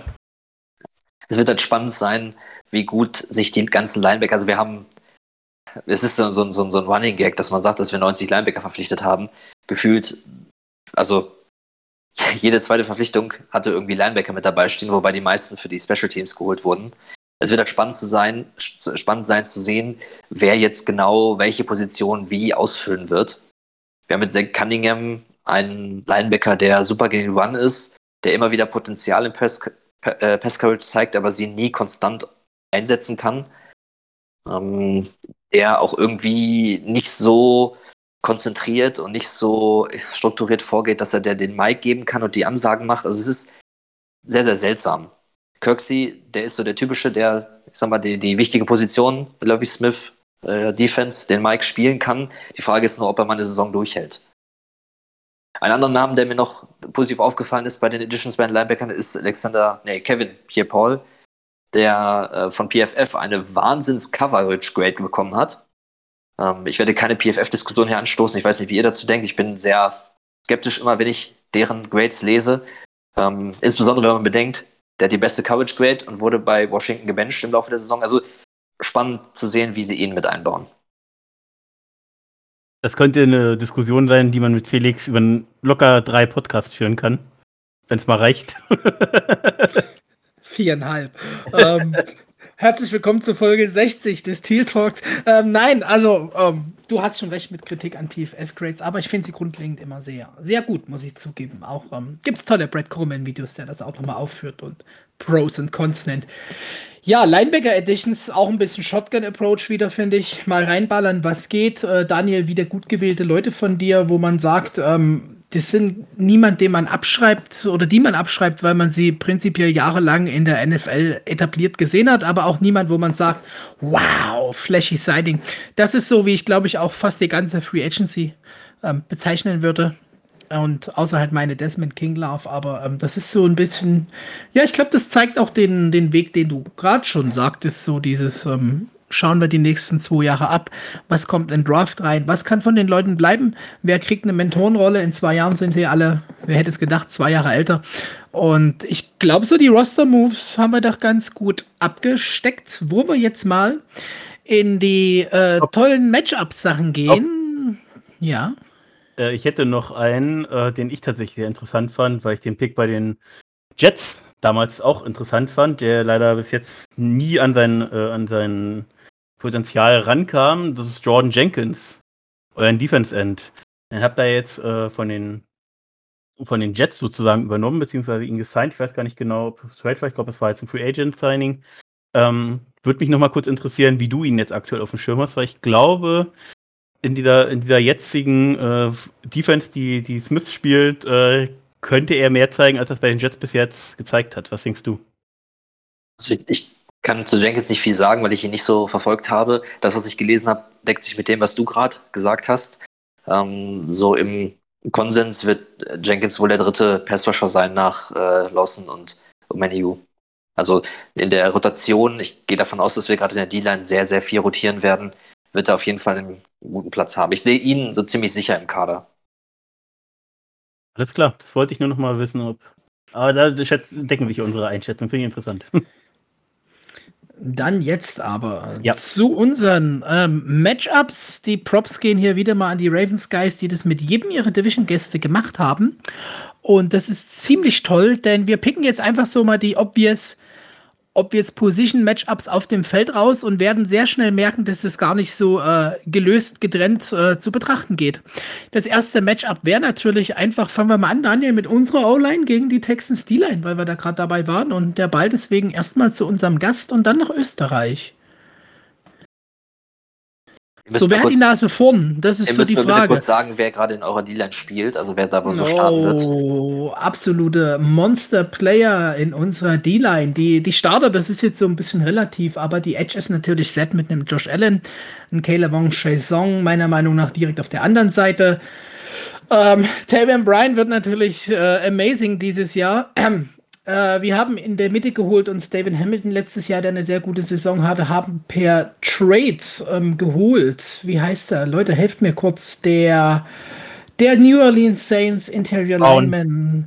Genau, äh, Michael Brown, Adam Gatz ist der äh, solide meiner Meinung nach spielt. Jihad Ward ist dazugekommen, der kommt natürlich in, zu seinem alten Line-Coach in die neue, neue Defense rein. Durain Smoot, was so teilweise mit unser bester Passwasher auch war, ja, das sind so die Keyplayer. Ich glaube, da haben wir niemanden hoffentlich jetzt äh, vergessen. Äh, Roy Robertson Harris, finde ich. Ja, genau. Roy Robertson Harris kam von den Bears. Das ist ein Schrank. Ähm, ich glaube auch, unsere D-Line wird sehr viel rotieren. Äh, hinzugekommen noch J2 Fehle, ähm, Interior Lineman von USC, gepickt dieses Jahr und Jordan Smith, ein sehr großer Edge Guy mit 6'7. Genau. Also du wirst, glaube ich, so viel Rotation entgegensehen, denn unser DC ist ja nun Ravens branded und da sind wir zumindest hier sehr hyped. Zumindest ich auch, aber ähm, ja, es nicken alle. Dann gegen eure O-Line. Ja, also unsere O-Line ist eine der, der stärksten Positionsgruppen im, im Kader. Gerade an den Edges treffen dann Star also Stärke auf Stärke. Also Tanzel und Howard sind, ich glaube, eins der besten Tackle-Duos in der Liga äh, wenn sie dann gut gecoacht werden, was die letzten Jahre nicht so der Fall war. Ähm, ich denke, da liegt der Vorteil schon bei uns. Die Interior wird spannend sein, weil die wird bei uns komplett neu besetzt. Also Max Sharping wird wohl zurückkommen auf Left Guard. Justin Britt wird wohl starten als Center, wovon ich nicht so super begeistert bin, weil er nicht so richtig in die Line reinpasst und zwei Jahre nicht gespielt hat. Und White Guard, entweder Lane Taylor oder Marcus Cannon, das wird spannend. Gesetzt den Fall, dass unser O-Line-Coach nicht irgendeinen Blödsinn macht und Titus Howard nach innen schiebt, weil er meint, Ken ist der bessere White Tackle. Ähm, das wird man dann, wird man dann sehen. Wird, wird spannend sein. Also ich denke mal, da ist eine der wenigen Sachen, wo ich sagen kann, da liegt der Vorteil wahrscheinlich bei uns. Ja, ich schließe gleich mal an. Ähm, nach den Leistungen von letztes Jahr, da haben wir ein großes Fragezeichen, wie sich das heuer fügen wird. Ähm, neue Coaches, ähm, eventuell eine Hybrid-Systemumstellung, das wird noch spannend, wie wir das hinbekommen. Vom Potenzial her sind wir schon enorm stark. Nur mit Potenzial gewinnst du halt auch keine Matchups. Ähm, da muss auf jeden Fall mehr kommen. Rein von den Namen her würde ich uns leicht vorne sehen, aber leistungstechnisch bei den Tackles seid ihr klar überlegen. Das ist, also, da braucht man, glaube ich, nicht groß diskutieren mit Larry Tanzel und Titus Howard wirklich ein kongeniales Duo. Ähm, Interior können wir sicherlich ordentlich Druck aufbauen, da haben wir gute Editions gemacht, da sehe ich einen Vorteil bei uns. Ähm, summa summarum würde ich euch ganz leicht vorne sehen, weil du einfach mit, mit dem Potenzial das noch nicht so ganz ausschöpfen kannst. Ähm, denke, da fehlt uns noch ein Jährchen, wo wir wirklich drauf aufbauen. Deswegen würde ich euch beim Matchup leicht vorne sehen, was jetzt eure O-Line gegen unsere D-Line betrifft.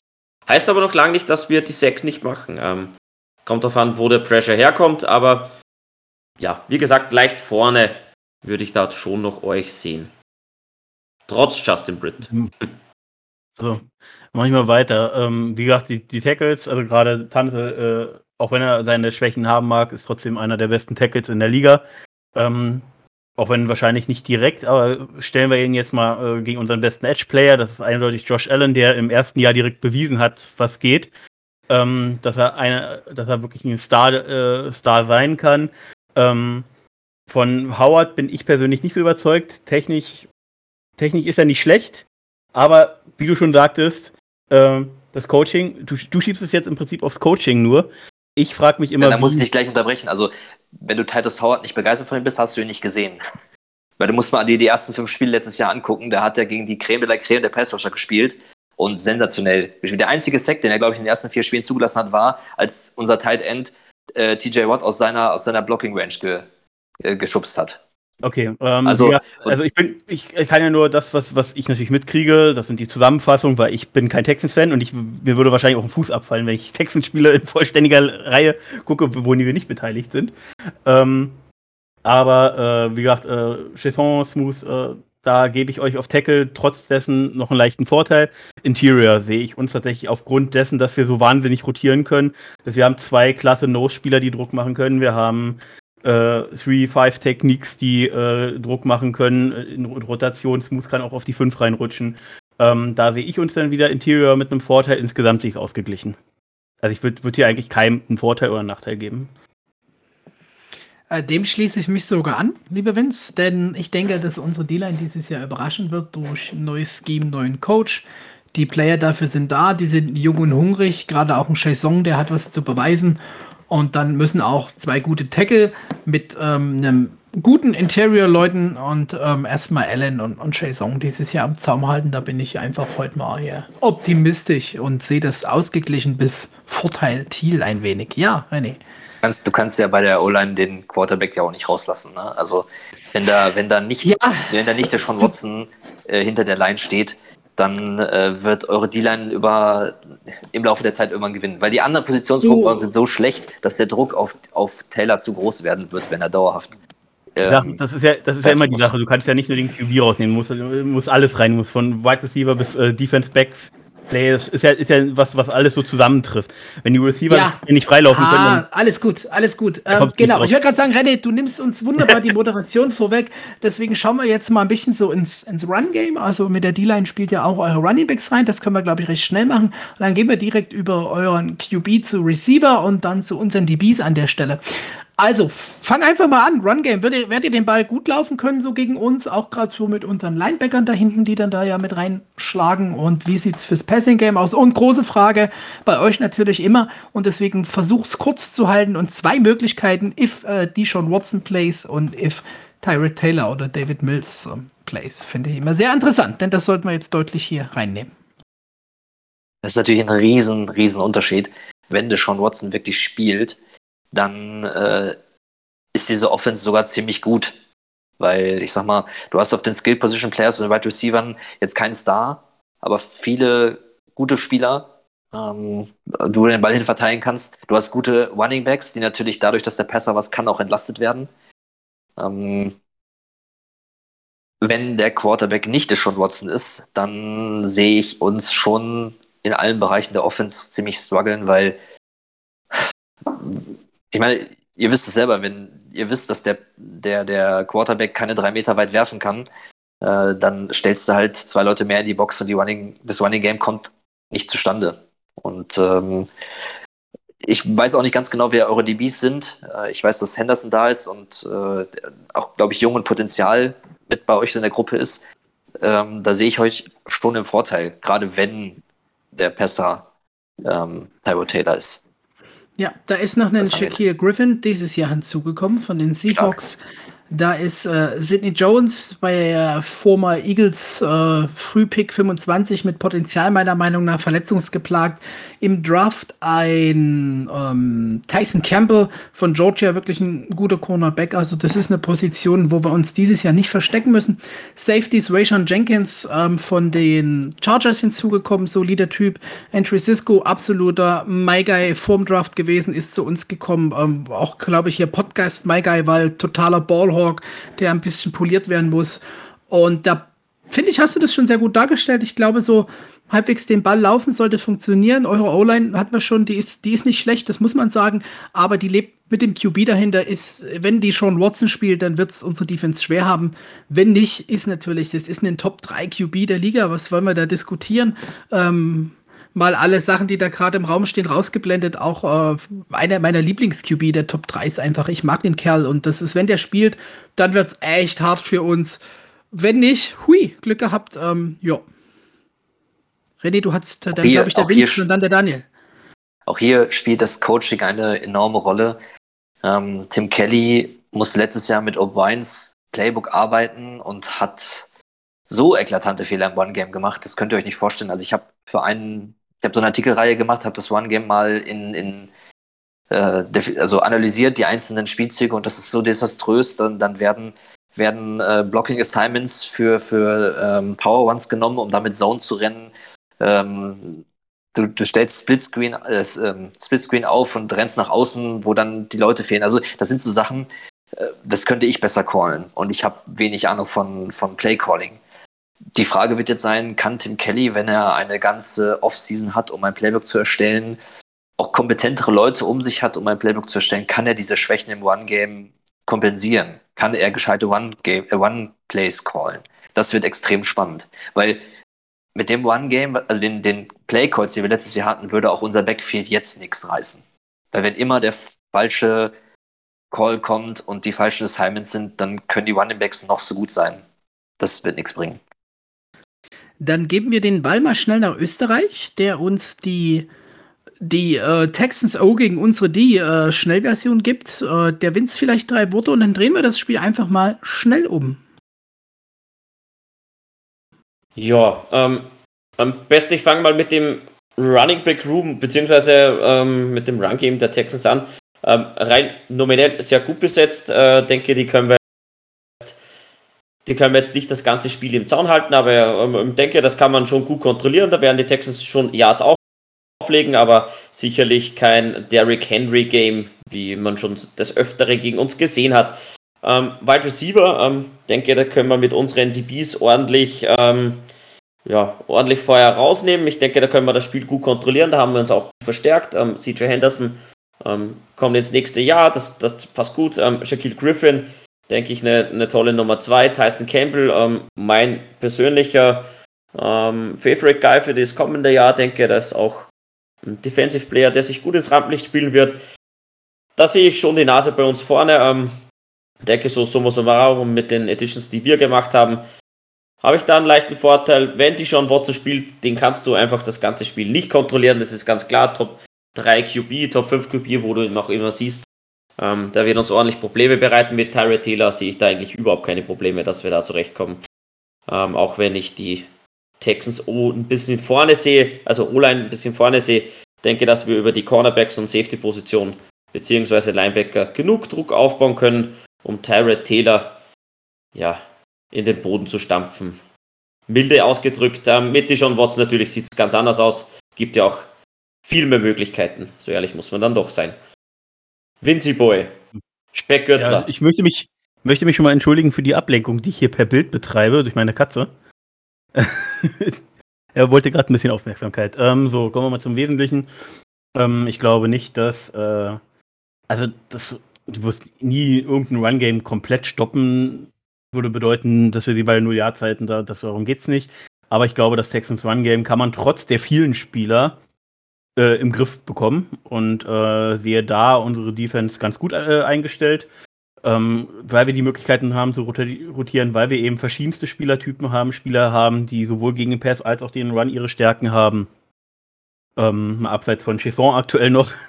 ähm, aber äh, gerade, wie gesagt, Miles Jack haben wir einen der besten jungen Linebacker der Liga. Äh, Joe Scobart ist äh, definitiv auch kein schlechter, auch wenn das letzte Jahr jetzt nicht so überragend war, aber gegen den Pass war gefühlt besser als gegen den Run.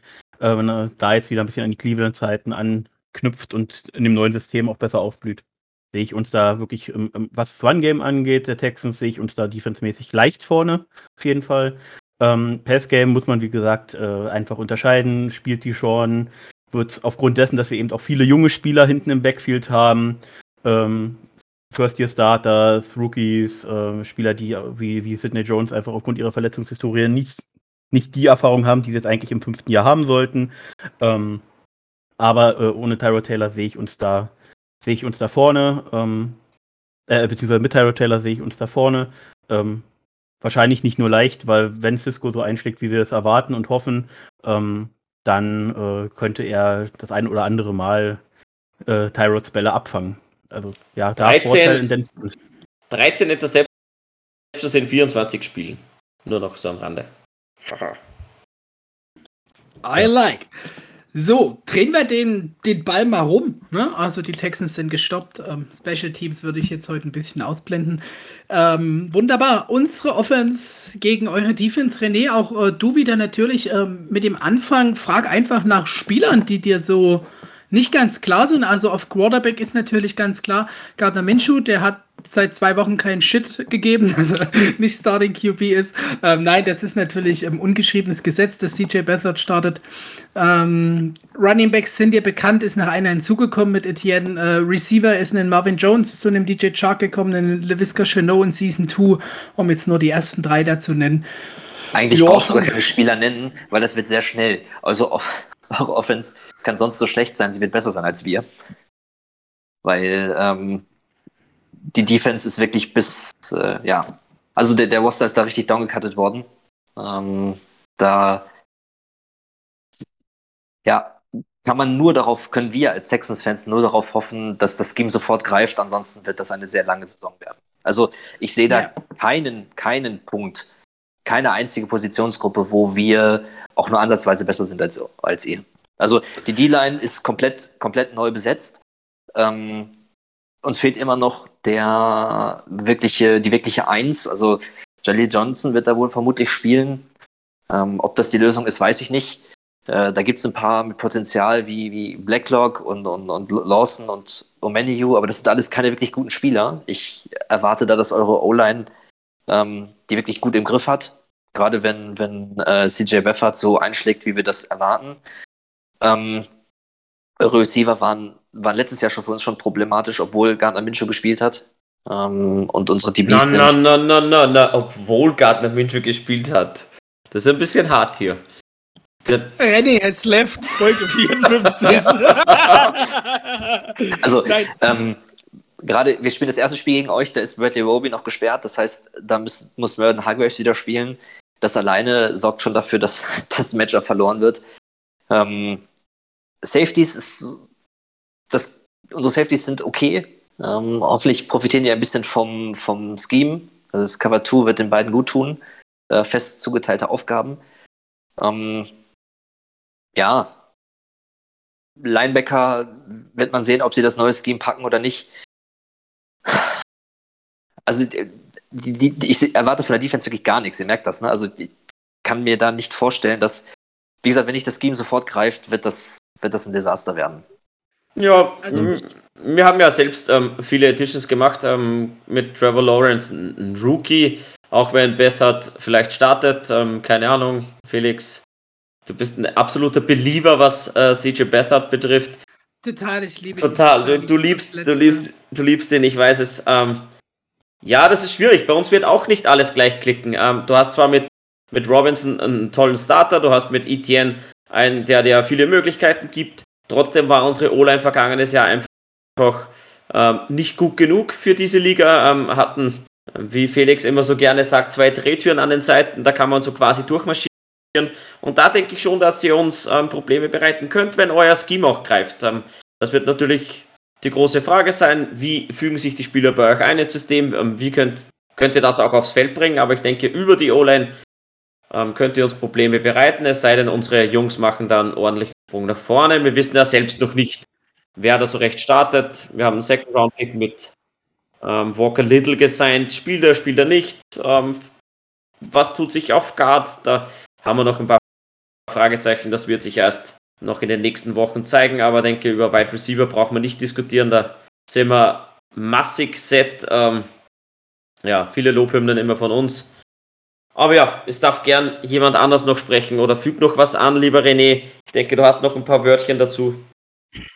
Also, ich, ähm, man darf ja nicht vergessen, unsere One Defense war letztes Jahr die schlechteste der Liga mit deutlichem Abstand und generell war die Defense, ich glaube, wenn ich jetzt mal nach, nach äh, Football Outsiders gehe, die drittschlechteste. Äh, eure und die von den Lions waren auch leicht schlechter und wir haben unseren besten Defender verloren. Also mit JJ Watt ist, JJ Watt ist weg. Ich meine, JJ Watts ähm, Art und Weise zu spielen hat viele Probleme in der Defense auch, ähm, hat auch viele Probleme darauf beschworen, weil er halt so jemand ist, der einfach sein, sein Ding macht und die Nebenmänner müssen das ausbügeln. Wenn du aber keine Nebenmänner hast, die gescheit sind, die das ausbügeln können, ja, dann kannst du halt auch so einen Superstar haben, der wird halt, den schafft halt auch ihr aufs Glatteis, also auf, aufs Abstellgleis zu schieben. Selbst mit euren Tackles, die ihr, von denen ihr nicht so begeistert seid, wie ich das so merke. Ähm, da möchte ich dann mein Veto nachher einlegen, aber erzähl erstmal fertig. Okay, also was, was, wie gesagt, ich, das klang gerade so, als wenn ihr nicht so begeistert wärt. Ich persönlich finde die, äh, die Namen ähm, waren jetzt nicht so schlecht, ne? Also ich, Cam Robinson und äh, Taylor, glaube ich, auf der anderen Javan Seite. Ne? Taylor, genau, ja, ja. Also das. Ja, ich glaube, es gibt schlechtere Kombinationen, die man da haben kann. Und wie gesagt, unsere D-Line macht halt wirklich nichts her, ne? Also Jack Lawson, Blacklock, ähm, ein, ein Rookie, der letztes Jahr nichts gerissen hat, wie Jaleel Johnson, so, so ein Journeyman und, und äh, Omenio oder Jenkins, das ist maximal solide. Maximal, wenn alles greift. Wenn es nicht sofort greift, wovon ich halt auch mal ausgehe, gerade am Anfang, so wie es die letzten Jahre gelaufen ist, ähm, wird das halt wieder desaströs und ihr könnt uns über den Haufen rennen. So, ohne, dass, ohne dass Trevor Lawrence auch nur einen Pass werfen. Ähm, also ich möchte nur diesen, diese, ich muss hier irgendwas äh, mehr finden, damit ich diese, diese, dieses Wort Drehtür hier aus dem Podcast entferne. Ich krieg jedes Mal einen Hals. Ähm, ja, äh, ja, haben mit, mit 13, mindestens 13 Sex erlaubt, also das können wir nicht komplett entfernen. Also. Ähm, jedenfalls äh, haben sie eben Cam Robinson nicht ohne Grund verlängert, äh, beziehungsweise ihm äh, den Franchise-Tag gegeben. Er hat eben gerade im Run seine Stärken auch. Ähm, aufgrund dessen, dass wir wirklich drei starke Running Backs haben, die äh, verschiedene Stärken haben, beziehungsweise Hyde und Robinson sich ergänzen, beziehungsweise sich äh, gegenseitig Ruhe besorgen können. Ähm, die Run-O-Line war letztes Jahr schon wirklich gut. Ähm, ihr habt euch da nicht verbessert. Klarer Vorteil auf unserer Seite, was das Running Game angeht, meinerseits. Äh, auch wenn ihr Kirksey geholt habt, der definitiv kein schlechter Linebacker ist. Ähm, da äh, könnte, könnte was sein, was uns entgegensteht. Aber gerade upfront sehe ich uns da im Vorteil. Ähm, Passing Game aufgrund einfach schon dieser vielen verschiedenen Anspielstationen. Da ist es eigentlich egal, ob Minshew jetzt äh, Woche 1 startet oder, oder äh, Lawrence. Ähm, wenn da jetzt keine groben oder nicht zu viele grobe Fehler auf unserer Seite passieren. Nee, bei Bessert wäre ich dann schon wieder nicht so sicher. ähm, ja, ich mache hier mal den, den, den witzlosen Part.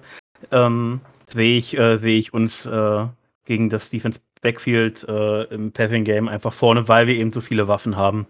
Äh, bis auf Tight End, aber auch da haben wir äh, vernünftigen Receiving Tight End, der auch ein bisschen blocken kann mit O'Shaughnessy. Äh, was unser Rookie uns bringt, werden wir noch sehen. Auch äh, da haben wir einen den besten Blocking Tight Ends der Liga äh, verpflichtet, äh, was auch nochmal fürs Run Game spricht. Also ähm, ich sehe, und, wie du es auch schon selber gesagt hast, René. Du hast einen Spieler vergessen auf End. Der Difference Maker schlechthin. Die göttliche Fügung. Ach, kommst du wieder mit Tyler Davis? ja, der kommt. Hast du selber gesagt, der schafft das Roster nicht in unserer letzten Folge. Also halt jetzt Tyler Davis. Da gibt es einen Kerl, der hat mal Quarterback gespielt, der ist jetzt die absolute Allzweckwaffe auf Thailand. Ach, die, ach nee, da, darüber will ich nicht reden. René, das ist so ein Thema, das ist für mich nicht existent. Das wird hoffentlich mit 53 Mann Kader dann auch erledigt sein. Gut, schließen wir das mal ab. Also, ich denke, unsere Offense wird gegen euch einfach den Ball bewegen. Ich finde nicht mal, dass eure DBs wirklich das große der Punkt sind. Und Linebacker hast du auch erklärt, da wird schon was dabei sein.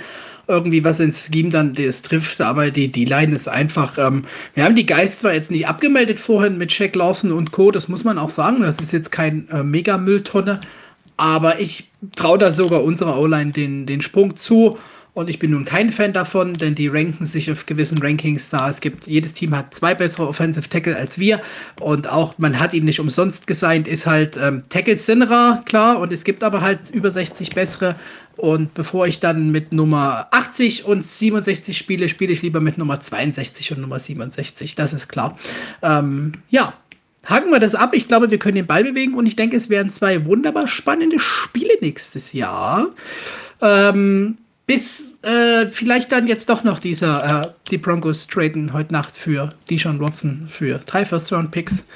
Zuerst im Teal Talk gehört, ähm, kommt, dann äh, es mir leider leid für dich, René. Dann holen wir dich dann mal nach dem ersten Spiel vielleicht dazu.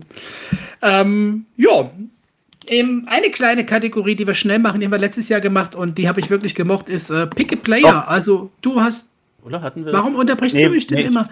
Weil ich dachte, wir hätten. Lass uns doch einfach mal loslegen. Ja, aber wenn du was vergessen hättest, dann hätte ich dich ja nicht. Wir haben nichts vergessen. Ist schon ja. okay, Vince. Und wenn, dann. Wir sind lang genug hier und reden. Also, lieber René, du darfst dir einfach einen Spieler aus unserem Roster suchen, beide Seiten des Balls. Ich weiß gar nicht, ob wir das letztes Jahr aufgeteilt haben. Such dir einfach einen, den du gern bei den Texans sehen würdest. Und dann wildern wir mal bei euch. Also, wenn ähm, wenn man sagt, dass der Sean Watson bei uns auch im Kader steht, äh, dann äh, würde ich Josh, Josh Allen nehmen. Ähm, so als Pass-Rusher, das ist so eine Baustelle, die wir nicht erst haben, seitdem Watt weg ist, sondern vorher schon eine ganze Zeit. Ähm, wenn Watson natürlich weg ist, ist, ist Lawrence natürlich der klare Pick für mich. Also äh, ein Quarterback, mit dem, um den du darum ein Team aufbauen kannst, äh, ja, das wünscht man sich. Wir haben ihn eigentlich im Moment, aber vermutlich nicht mehr so lange. Ja. Also ja. je nach Konstellation einer von diesen beiden. Das ist easy für, für dich heute hier an der Stelle. Ähm, Vince, jetzt bin ich gespannt, was du so bei den Texans wildern würdest. Es ist für uns alle wahrscheinlich einfach sehr, sehr obvious, dass wir Tanzel nehmen. Ähm, also ich mag Cam Robinson tatsächlich. Wieso das? weil äh, ein Tackle, der für mich Potenzial hat und für mich auch nicht einer der äh, schlechten, der schlechter ist als die besten 60 Tackles. Äh, wie gesagt, ich gebe einfach nicht so viel wie du auf PFF-Rankings. Ähm, also die Tackle-Rankings sind nicht nur PFF, wo unsere Tackles scheiße sind. Das muss man jetzt mal sagen. Also, aber ja, erzähl weiter. Egal, äh, aber da also, äh, ist einfach äh, mit Hansel definitiv jemand, äh, der auch noch jung genug ist, damit er Trevor die nächsten Jahre beschützen könnte und ist leider, ist leider sehr obvious an der Stelle. Ich denke auch für euch. Ja, ja, denke ich auch. Ähm, hätte mich jetzt bei dir auch nicht über, also doch eigentlich schon überrascht, dass du nicht was Überraschendes machst. Das überrascht mich gerade. Ähm, kann ich mich anschließen. Das ist die Baustelle, die wir haben. Deswegen, und ich bin nicht mal wirklich ein Tanzel-Fan. Ähm, ganz im Gegenteil, gerade mit seinem Pre-Draft-Video war es, wo ich mir dachte, oh, wirklich ja, aber da wird, wieder, da wird wieder ein ähm, Spieler, das, das ist vielleicht schon drei Jahre alt gewesen. Ja, es ist, es ist, aber okay. Aber und meine Güte, wir haben keine ja um gemacht. Also. Persönliche Ansichten und Meinungen und für mich ist es einfach nicht zwingend so der tollste Typ, hat auch immer mal ein paar Strafen drin, die sinnlos sind, aber ähm, ist hier trotzdem der obvious Pick, weil er uns direkt ähm, verstärken würde. Und Daniel, jetzt bin ich gespannt, ob du dich ins Boot heute setzt und wir einfach mal noch eine einheitliche Meinung zum Abschluss haben. Oder einfach mal rausbrichst.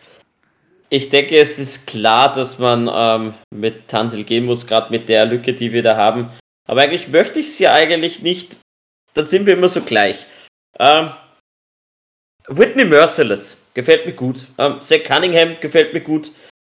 Aber trotzdem, ich muss ja auch mit Tansel gehen. Es hilft halt einfach nicht, dass da wir eine so große Baustelle haben und wenn man sagt, hol dir einen Spieler, musst du einen der besten Tackle in der Liga nehmen und das ist halt bei Tansel und auch wenn der Bongs über die Gasmaske raucht, ich mache das eher selten bei mir im Dörfchen.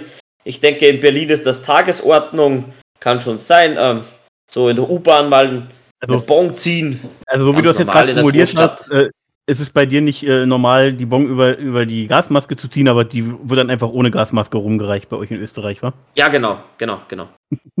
oh, aber jetzt Covid, Covid-bedingt haben wir das ausgelassen. Merciless hätte ich euch übrigens geschenkt. Den, äh, ja, die, ja, die Erwähnung von dem du, Namen. Kannst du haben. Die Erwähnung von dem Namen hat mich direkt zum Kopfschütteln gebracht. Also, Merciless ist leider äh, drei Jahre über sein Zenit hinweg. Ja, sicher ist er über den Zenit hinweg. Mir gefällt er nur, oder mir hat er als Spieler gefallen. So ist es. Sehr ich wollte gerade hinzufügen, den, den 16er, 17er Merciless würde ich gerne ja. haben. Ja, eben. Er wird im Moment halt auch so bezahlt wie der 16er Merciless, ist es aber nicht mehr. noch, so, noch so eine Sache, die man O'Brien zu verdanken hat. Ja, und äh, ich habe Desmond King ausgelassen und das ist echt ein Man-Crush. Gut, ich finde, wir sind durch. Wir sollten noch mal kurz René dir einfach noch drei Abschlussworte geben, zum ein ähm, paar Grüße hier rauslassen. Ähm, die Jaguars-Fans, die dich kennen, vielleicht zu grüßen. Vielleicht hast du auch noch ein paar jetzt Texans-Fans Also in der, in, der Tagesordnung, in der, Tagesordnung stand jetzt noch Blick auf nächstes Jahr. Äh, ah, ist, ist, für uns, ist für uns aber auch kurz First Overall Pick. Ähm, dann zu den Grüßen. Ja, gut, First Overall Pick, auch mit einem Watson, der. Nein, also mit, und mit Watson. von der NFL ist, ja, ja. Gut. Mit Watson nicht. Es wird, also das Thema Watson wird spannend sein und wird auch den, den Blick auf 21, 22 ähm, stark prägen. Das was, das, was ich jetzt sage, kann in 10 Minuten schon wieder an Akta gelegt sein. Ich persönlich gehe gerade nicht davon aus, dass wir ihn vor der Saison traden. Ähm, weil, alleine deshalb, weil, egal wo du ihn jetzt hintradest, gerade da er auch ein Mitspracherecht hat durch, der, durch seine blöde Klausel, die er im Vertrag hat, ähm, ist das Team, wo er hingeht, automatisch Contender und wir äh, haben dann halt drei Picks irgendwo in den 28er Regionen. Das ist halt so die Frage, willst du das? Wenn du bis nächstes Jahr wartest, kannst du zumindest wissen, welches sind die ersten Picks, die du bekommst. Und ich könnte mir gut vorstellen, dass man, vielleicht einigt man sich mit Watson auf irgendeine Art äh, Vertragsklausel, dass er, ich sag mal, das Jahr mehr oder weniger für wenig Geld pausieren kann. Wir schieben das nach hinten und dann darf er aussetzen, ohne dass er einen strengen Holdout macht. Vielleicht gibt es doch noch irgendeine andere Möglichkeit, an die wir denken. Vielleicht spielt er auch. Ich kann es mir eigentlich nicht vorstellen, aber vielleicht macht er das, um seinen Marktwert zu erhöhen. Ich, ich weiß es nicht. Aber ich, ich sehe also, es halt im Moment nicht, wie man ihn jetzt nach Miami tradet und Miami dann nachher in die Playoffs weit kommt, weil das, der letzte Baustein ist, der ihnen fehlt. Bei den Broncos ist es noch krasser, weil denen fehlt wirklich nur der Quarterback. Die könnten, gut, die haben jetzt mal Holmes in der Division, das wäre natürlich schon heftig, aber ähm, die könnten halt bis ins Championship-Spiel, äh, Championship-Game durchmarschieren ohne Probleme mit dem Team, wenn sie Watson du, hätten. Wenn man, wenn man Twitter und die anderen Kanäle ein bisschen verfolgt, ähm, ist es ja jetzt lange ruhig gewesen, was Watson betrifft. Und jetzt ploppt mit seit ja, knapp zwei, drei Tagen die News wieder auf, dass die Texans ähm, drei First Rounder wollen. Ähm, Tom Pelissero schreibt, ähm, Adam Schefter schreibt viel und auch andere Experten von allen möglichen Zeitungen schreiben. Deswegen In denke ich sogar vor 49 Minuten a very important point hier mit eben, dem Video das, von Michael Ruffalo. Also ich glaube, es wird langsam ernst. Äh. Ähm, ich denke, es wird ernst und dadurch, dass es sich um eine zivilrechtliche Geschichte handelt, denke ich sehr wohl, dass Anwälte ähm, einen guten Einblick haben, wie denn das Verfahren ausgehen wird. Und ich denke, da wird es Vergleiche geben. Ähm, wenn man sich ein bisschen in die Materie einlässt, ähm, weiß man in Amerika ist sehr viel möglich und ähm, wenn man sich die Sachlage anguckt, ist nicht immer alles so, so, ähm, so stichhaltig, dass man sagt, ähm, Watson kommt in den Knast. Ja? So ist nicht, da wird es einen ordentlichen Vergleich geben, wo er halt mal 150 Mille abdrückt. wird ihm ziemlich egal sein ähm, solange er Football spielen kann. Deswegen denke ich, das wird sich schön langsam klären und deswegen werde ich meine Ball Prediction raushauen und die schon Watson spielt dieses Jahr nicht für die Texans und wird noch vor der Saison für drei, na ich sag ja, drei First Round Picks mit noch ähm, Late Round äh, Swaps und was der Teufel was, wird er heuer noch weggehen vor der Saison. Das ist meine Ball Prediction, denn ich glaube, das Verfahren wird relativ bald vorbei sein. Ganz kurz da als Info zu das Verfahren ist für 2022 angesetzt. Okay, das wusste ich nicht, dann ist meine ja. Board Prediction schon beim Teufel. Aber spielen wir dann. Das, das, ist ja der Grund, warum ich so skeptisch bin, ob, das, ob der Trade noch äh, vonstatten geht oder nicht. Weil dieses, dieses Damokles-Schwert, diese, diese äh, Verhandlung wird halt die ganze Saison über im Schweben. Ja, außergerichtlich wirst du dich schon noch einigen können, nehme ich an. Wenn, wenn, wenn es gewünscht ist. Ich, ich hoffe es für ihn, ich hoffe es für uns alle, also Texans-Fan, damit das Thema gegessen ist. Ich hoffe es auch für euch, weil dann wisst ihr definitiv, ihr habt ihr nicht in der Division dieses Jahr zumindest. Yes. Äh, das wäre erst im, im AFC Championship Game dann irgendwo gegen die, weiß nicht, gegen irgendwen anderen halt. Aber dann gegen Watson und dann knallen wir in die Bude voll und sind dann im, das erste Mal im Super Bowl mit Tilo. So. Dann ich. Ich äh, glaube, ähnlich wie Daniel, dass ja noch vor der Saison jetzt getradet werden. Die ähm, Leute wie Ian Rappaport, Pelissero, Schäfter und so weiter. Äh, klar, die schreiben viel, aber tatsächlich ist bei denen auch sehr viel immer dran, wenn die was schreiben. Und äh, das machen die nicht nur, um Aufmerksamkeit zu erzeugen, sondern das ist deren Geschäft. Die, die brauchen eine gewisse Quote an richtig, deswegen ähm, glaube ich, da ist was dran. Ähm, und dadurch, dass es eben nur ein zivilrechtliches Verfahren ist, wird es ihm ähnlich wie Ben Roethlisberger immer so ein bisschen hinten anhängen dass äh, immer was war, aber es wird äh, spielerisch seine Karriere nicht mehr groß beeinflussen. Äh, auf was für eine Summe sie sich denn nun einigen, ist mir, ist mir auch egal. Ich hoffe nur, ähm, dass der Gerechtigkeit in Anführungsstrichen, soweit das irgendwie möglich ist, Genüge getan wird, egal in welcher Richtung das sich nun wirklich ereignet hat. Ähm, lässt sich aber immer nur hoffen. Wir wissen, wie das Rechtssystem so ungefähr funktioniert. Ähm, aber ich glaube auch, dass er vorher getradet wird und ähm, ich kann mir eigentlich nur für ihn wünschen, dass es nicht die Broncos sind, weil sonst muss er sich die ganzen nächsten Jahre immer mit äh, Mahomes in der Division messen. Das ist, glaube ich, auch nicht so angenehm. Ähm, da gibt es angenehmere Division. Das würde, das würde der Hammer finden, glaub mir.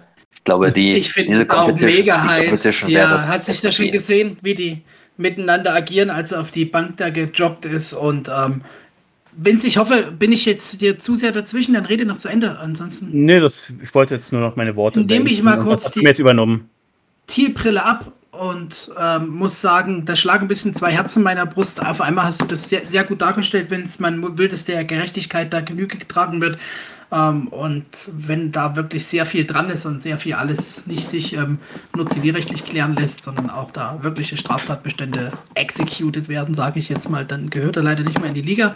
Andererseits haben schon andere Leute danach gespielt. Wir wissen, ähm, es ist äh, schlimmer zu knien, als wahrscheinlich irgendwann so andere Straftaten drauf zu, drauf zu haben auf dem Laster. Aber wenn er da, da also spielen wird er für euch nicht. Das, ich glaube, das Kapitel ist durch. Das Trainingscamp-Zeug, was jetzt so vielleicht einige Fans aufhoffen lässt, das ist einfach nur, damit er nicht die ganzen Strafen zahlen muss. Der ist da einfach Profi und deswegen sage ich auch, die zwei Herzen für mich war er immer ein, ein also Competition geliebt und ein wirklich äh, straighter Guy und deswegen war ich auch wirklich enttäuscht, dass sowas bei ihm auftrat, weil ich hätte es nie erwartet bei ihm. Das war so puh, weil ich ihm immer wirklich als Arbeit Arbeitstier, als Typen, den du gerne im Lockerroom hast. Das ist dein QB, den kann man feiern und das war so ein bisschen mein Bild von ihm. Deswegen da ähm, denke ich, wo er auch immer landet, das wird einem ähm, gut gehen. Der Daniel hat auch schön gesagt, das wird sich so Stück für Stück runter verhandeln und der Karriere wenig Ab Abriss tun. Und wenn es Denver wird, oh Mann, das wird er lieben. Und die, die Rappens, die, die Teams in Denver, die Defense dazu, ähm, Instant Contender und dann ist äh, die Division generell mit den Chargers, mit den ähm, Broncos, den Chiefs, und ein bisschen Raiders dazu. Ähm, sehr interessant und ähm, bleibt auf jeden Fall interessant. So, jetzt schnell die Grüße. Diese Dishon Watson-Thema, das können wir eine, eine, eigene Folge machen hier. Ja, mindestens eine. Ja.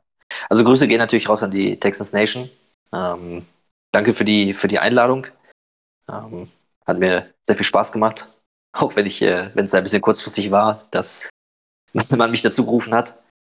Ähm, ich hoffe, dass man sich dann äh, irgendwann mal auch bei uns im Podcast äh, wiedersehen kann. Noch ganz kurz, äh, falls ihr mich auf Twitter folgen wollt, mein Handle ist at erjotndac, ähm, also für Texas Nation, Deutschland, Österreich, Schweiz.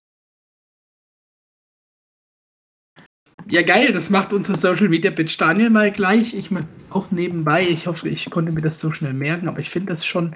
Und dann gilt es von mir aus Dresden zu sagen: Vielen Dank auf jeden Fall an dich, René.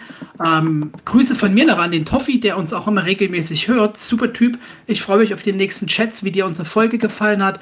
Alle anderen Zuhörer sind gegrüßt. Ähm, bleibt weiter stark. Niedrige Inzidenzen heißen nicht, dass die Pandemie weg ist. Let's go. Und äh, bald natürlich direkt zu meinem lieben Daniel. Ich äh, vielen Dank fürs Einschalten. Zum Schluss natürlich, haben wir heute vergessen, Vince, und bald zu dir nach, nach ins schöne Österreich. Ja, ganz eine amüsante Folge. Danke René fürs Zeitnehmen und dass du auch so spontan Zeit gehabt hast, war, war wirklich eine coole Folge, gefällt mir gut. Ähm, ja, wieder mal ein bisschen Einblick von unseren Divisionsrivalen zu bekommen. Ja, ansonsten äh, wünsche ich euch noch eine schöne Woche. Wir nehmen jetzt abends auf eine gute Nacht hier aus Österreich. Ja, folgt uns auf allen Kanälen. Felix, hast es nicht gesagt. Haha. Ähm, Twitter, Facebook, Instagram. Ja, Merchandising kommt bald. Ähm, seid bereit, meine lieben Herrschaften. Wir sind am Arbeiten. Es hat sich ein bisschen verzögert. Auch wir schlafen während der Pandemie. So, Vince Boy. Mach mal. Du bist stumm. Hm. So, jetzt? Äh, jetzt aber hier, ja. Ähm, so, dann auch von mir nochmal danke dass, äh, an René, dass du hier eingesprungen bist und mitgemacht hast, äh, dass du nicht vorbereitet warst, finde ich, hat man nicht gemerkt. Du hattest viel Sinnvolles zu erzählen, gute Analysen gemacht, äh, hat mir gut gefallen, die Folge, auch wenn sie sehr lang ist. Ähm, aber ist ja auch viel Inhalt bei rumgekommen.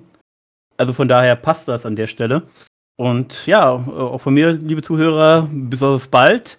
Und es wird wieder unser klassischer Countdown runtergezählt.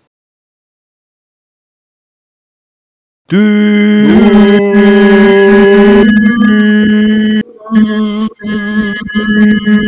war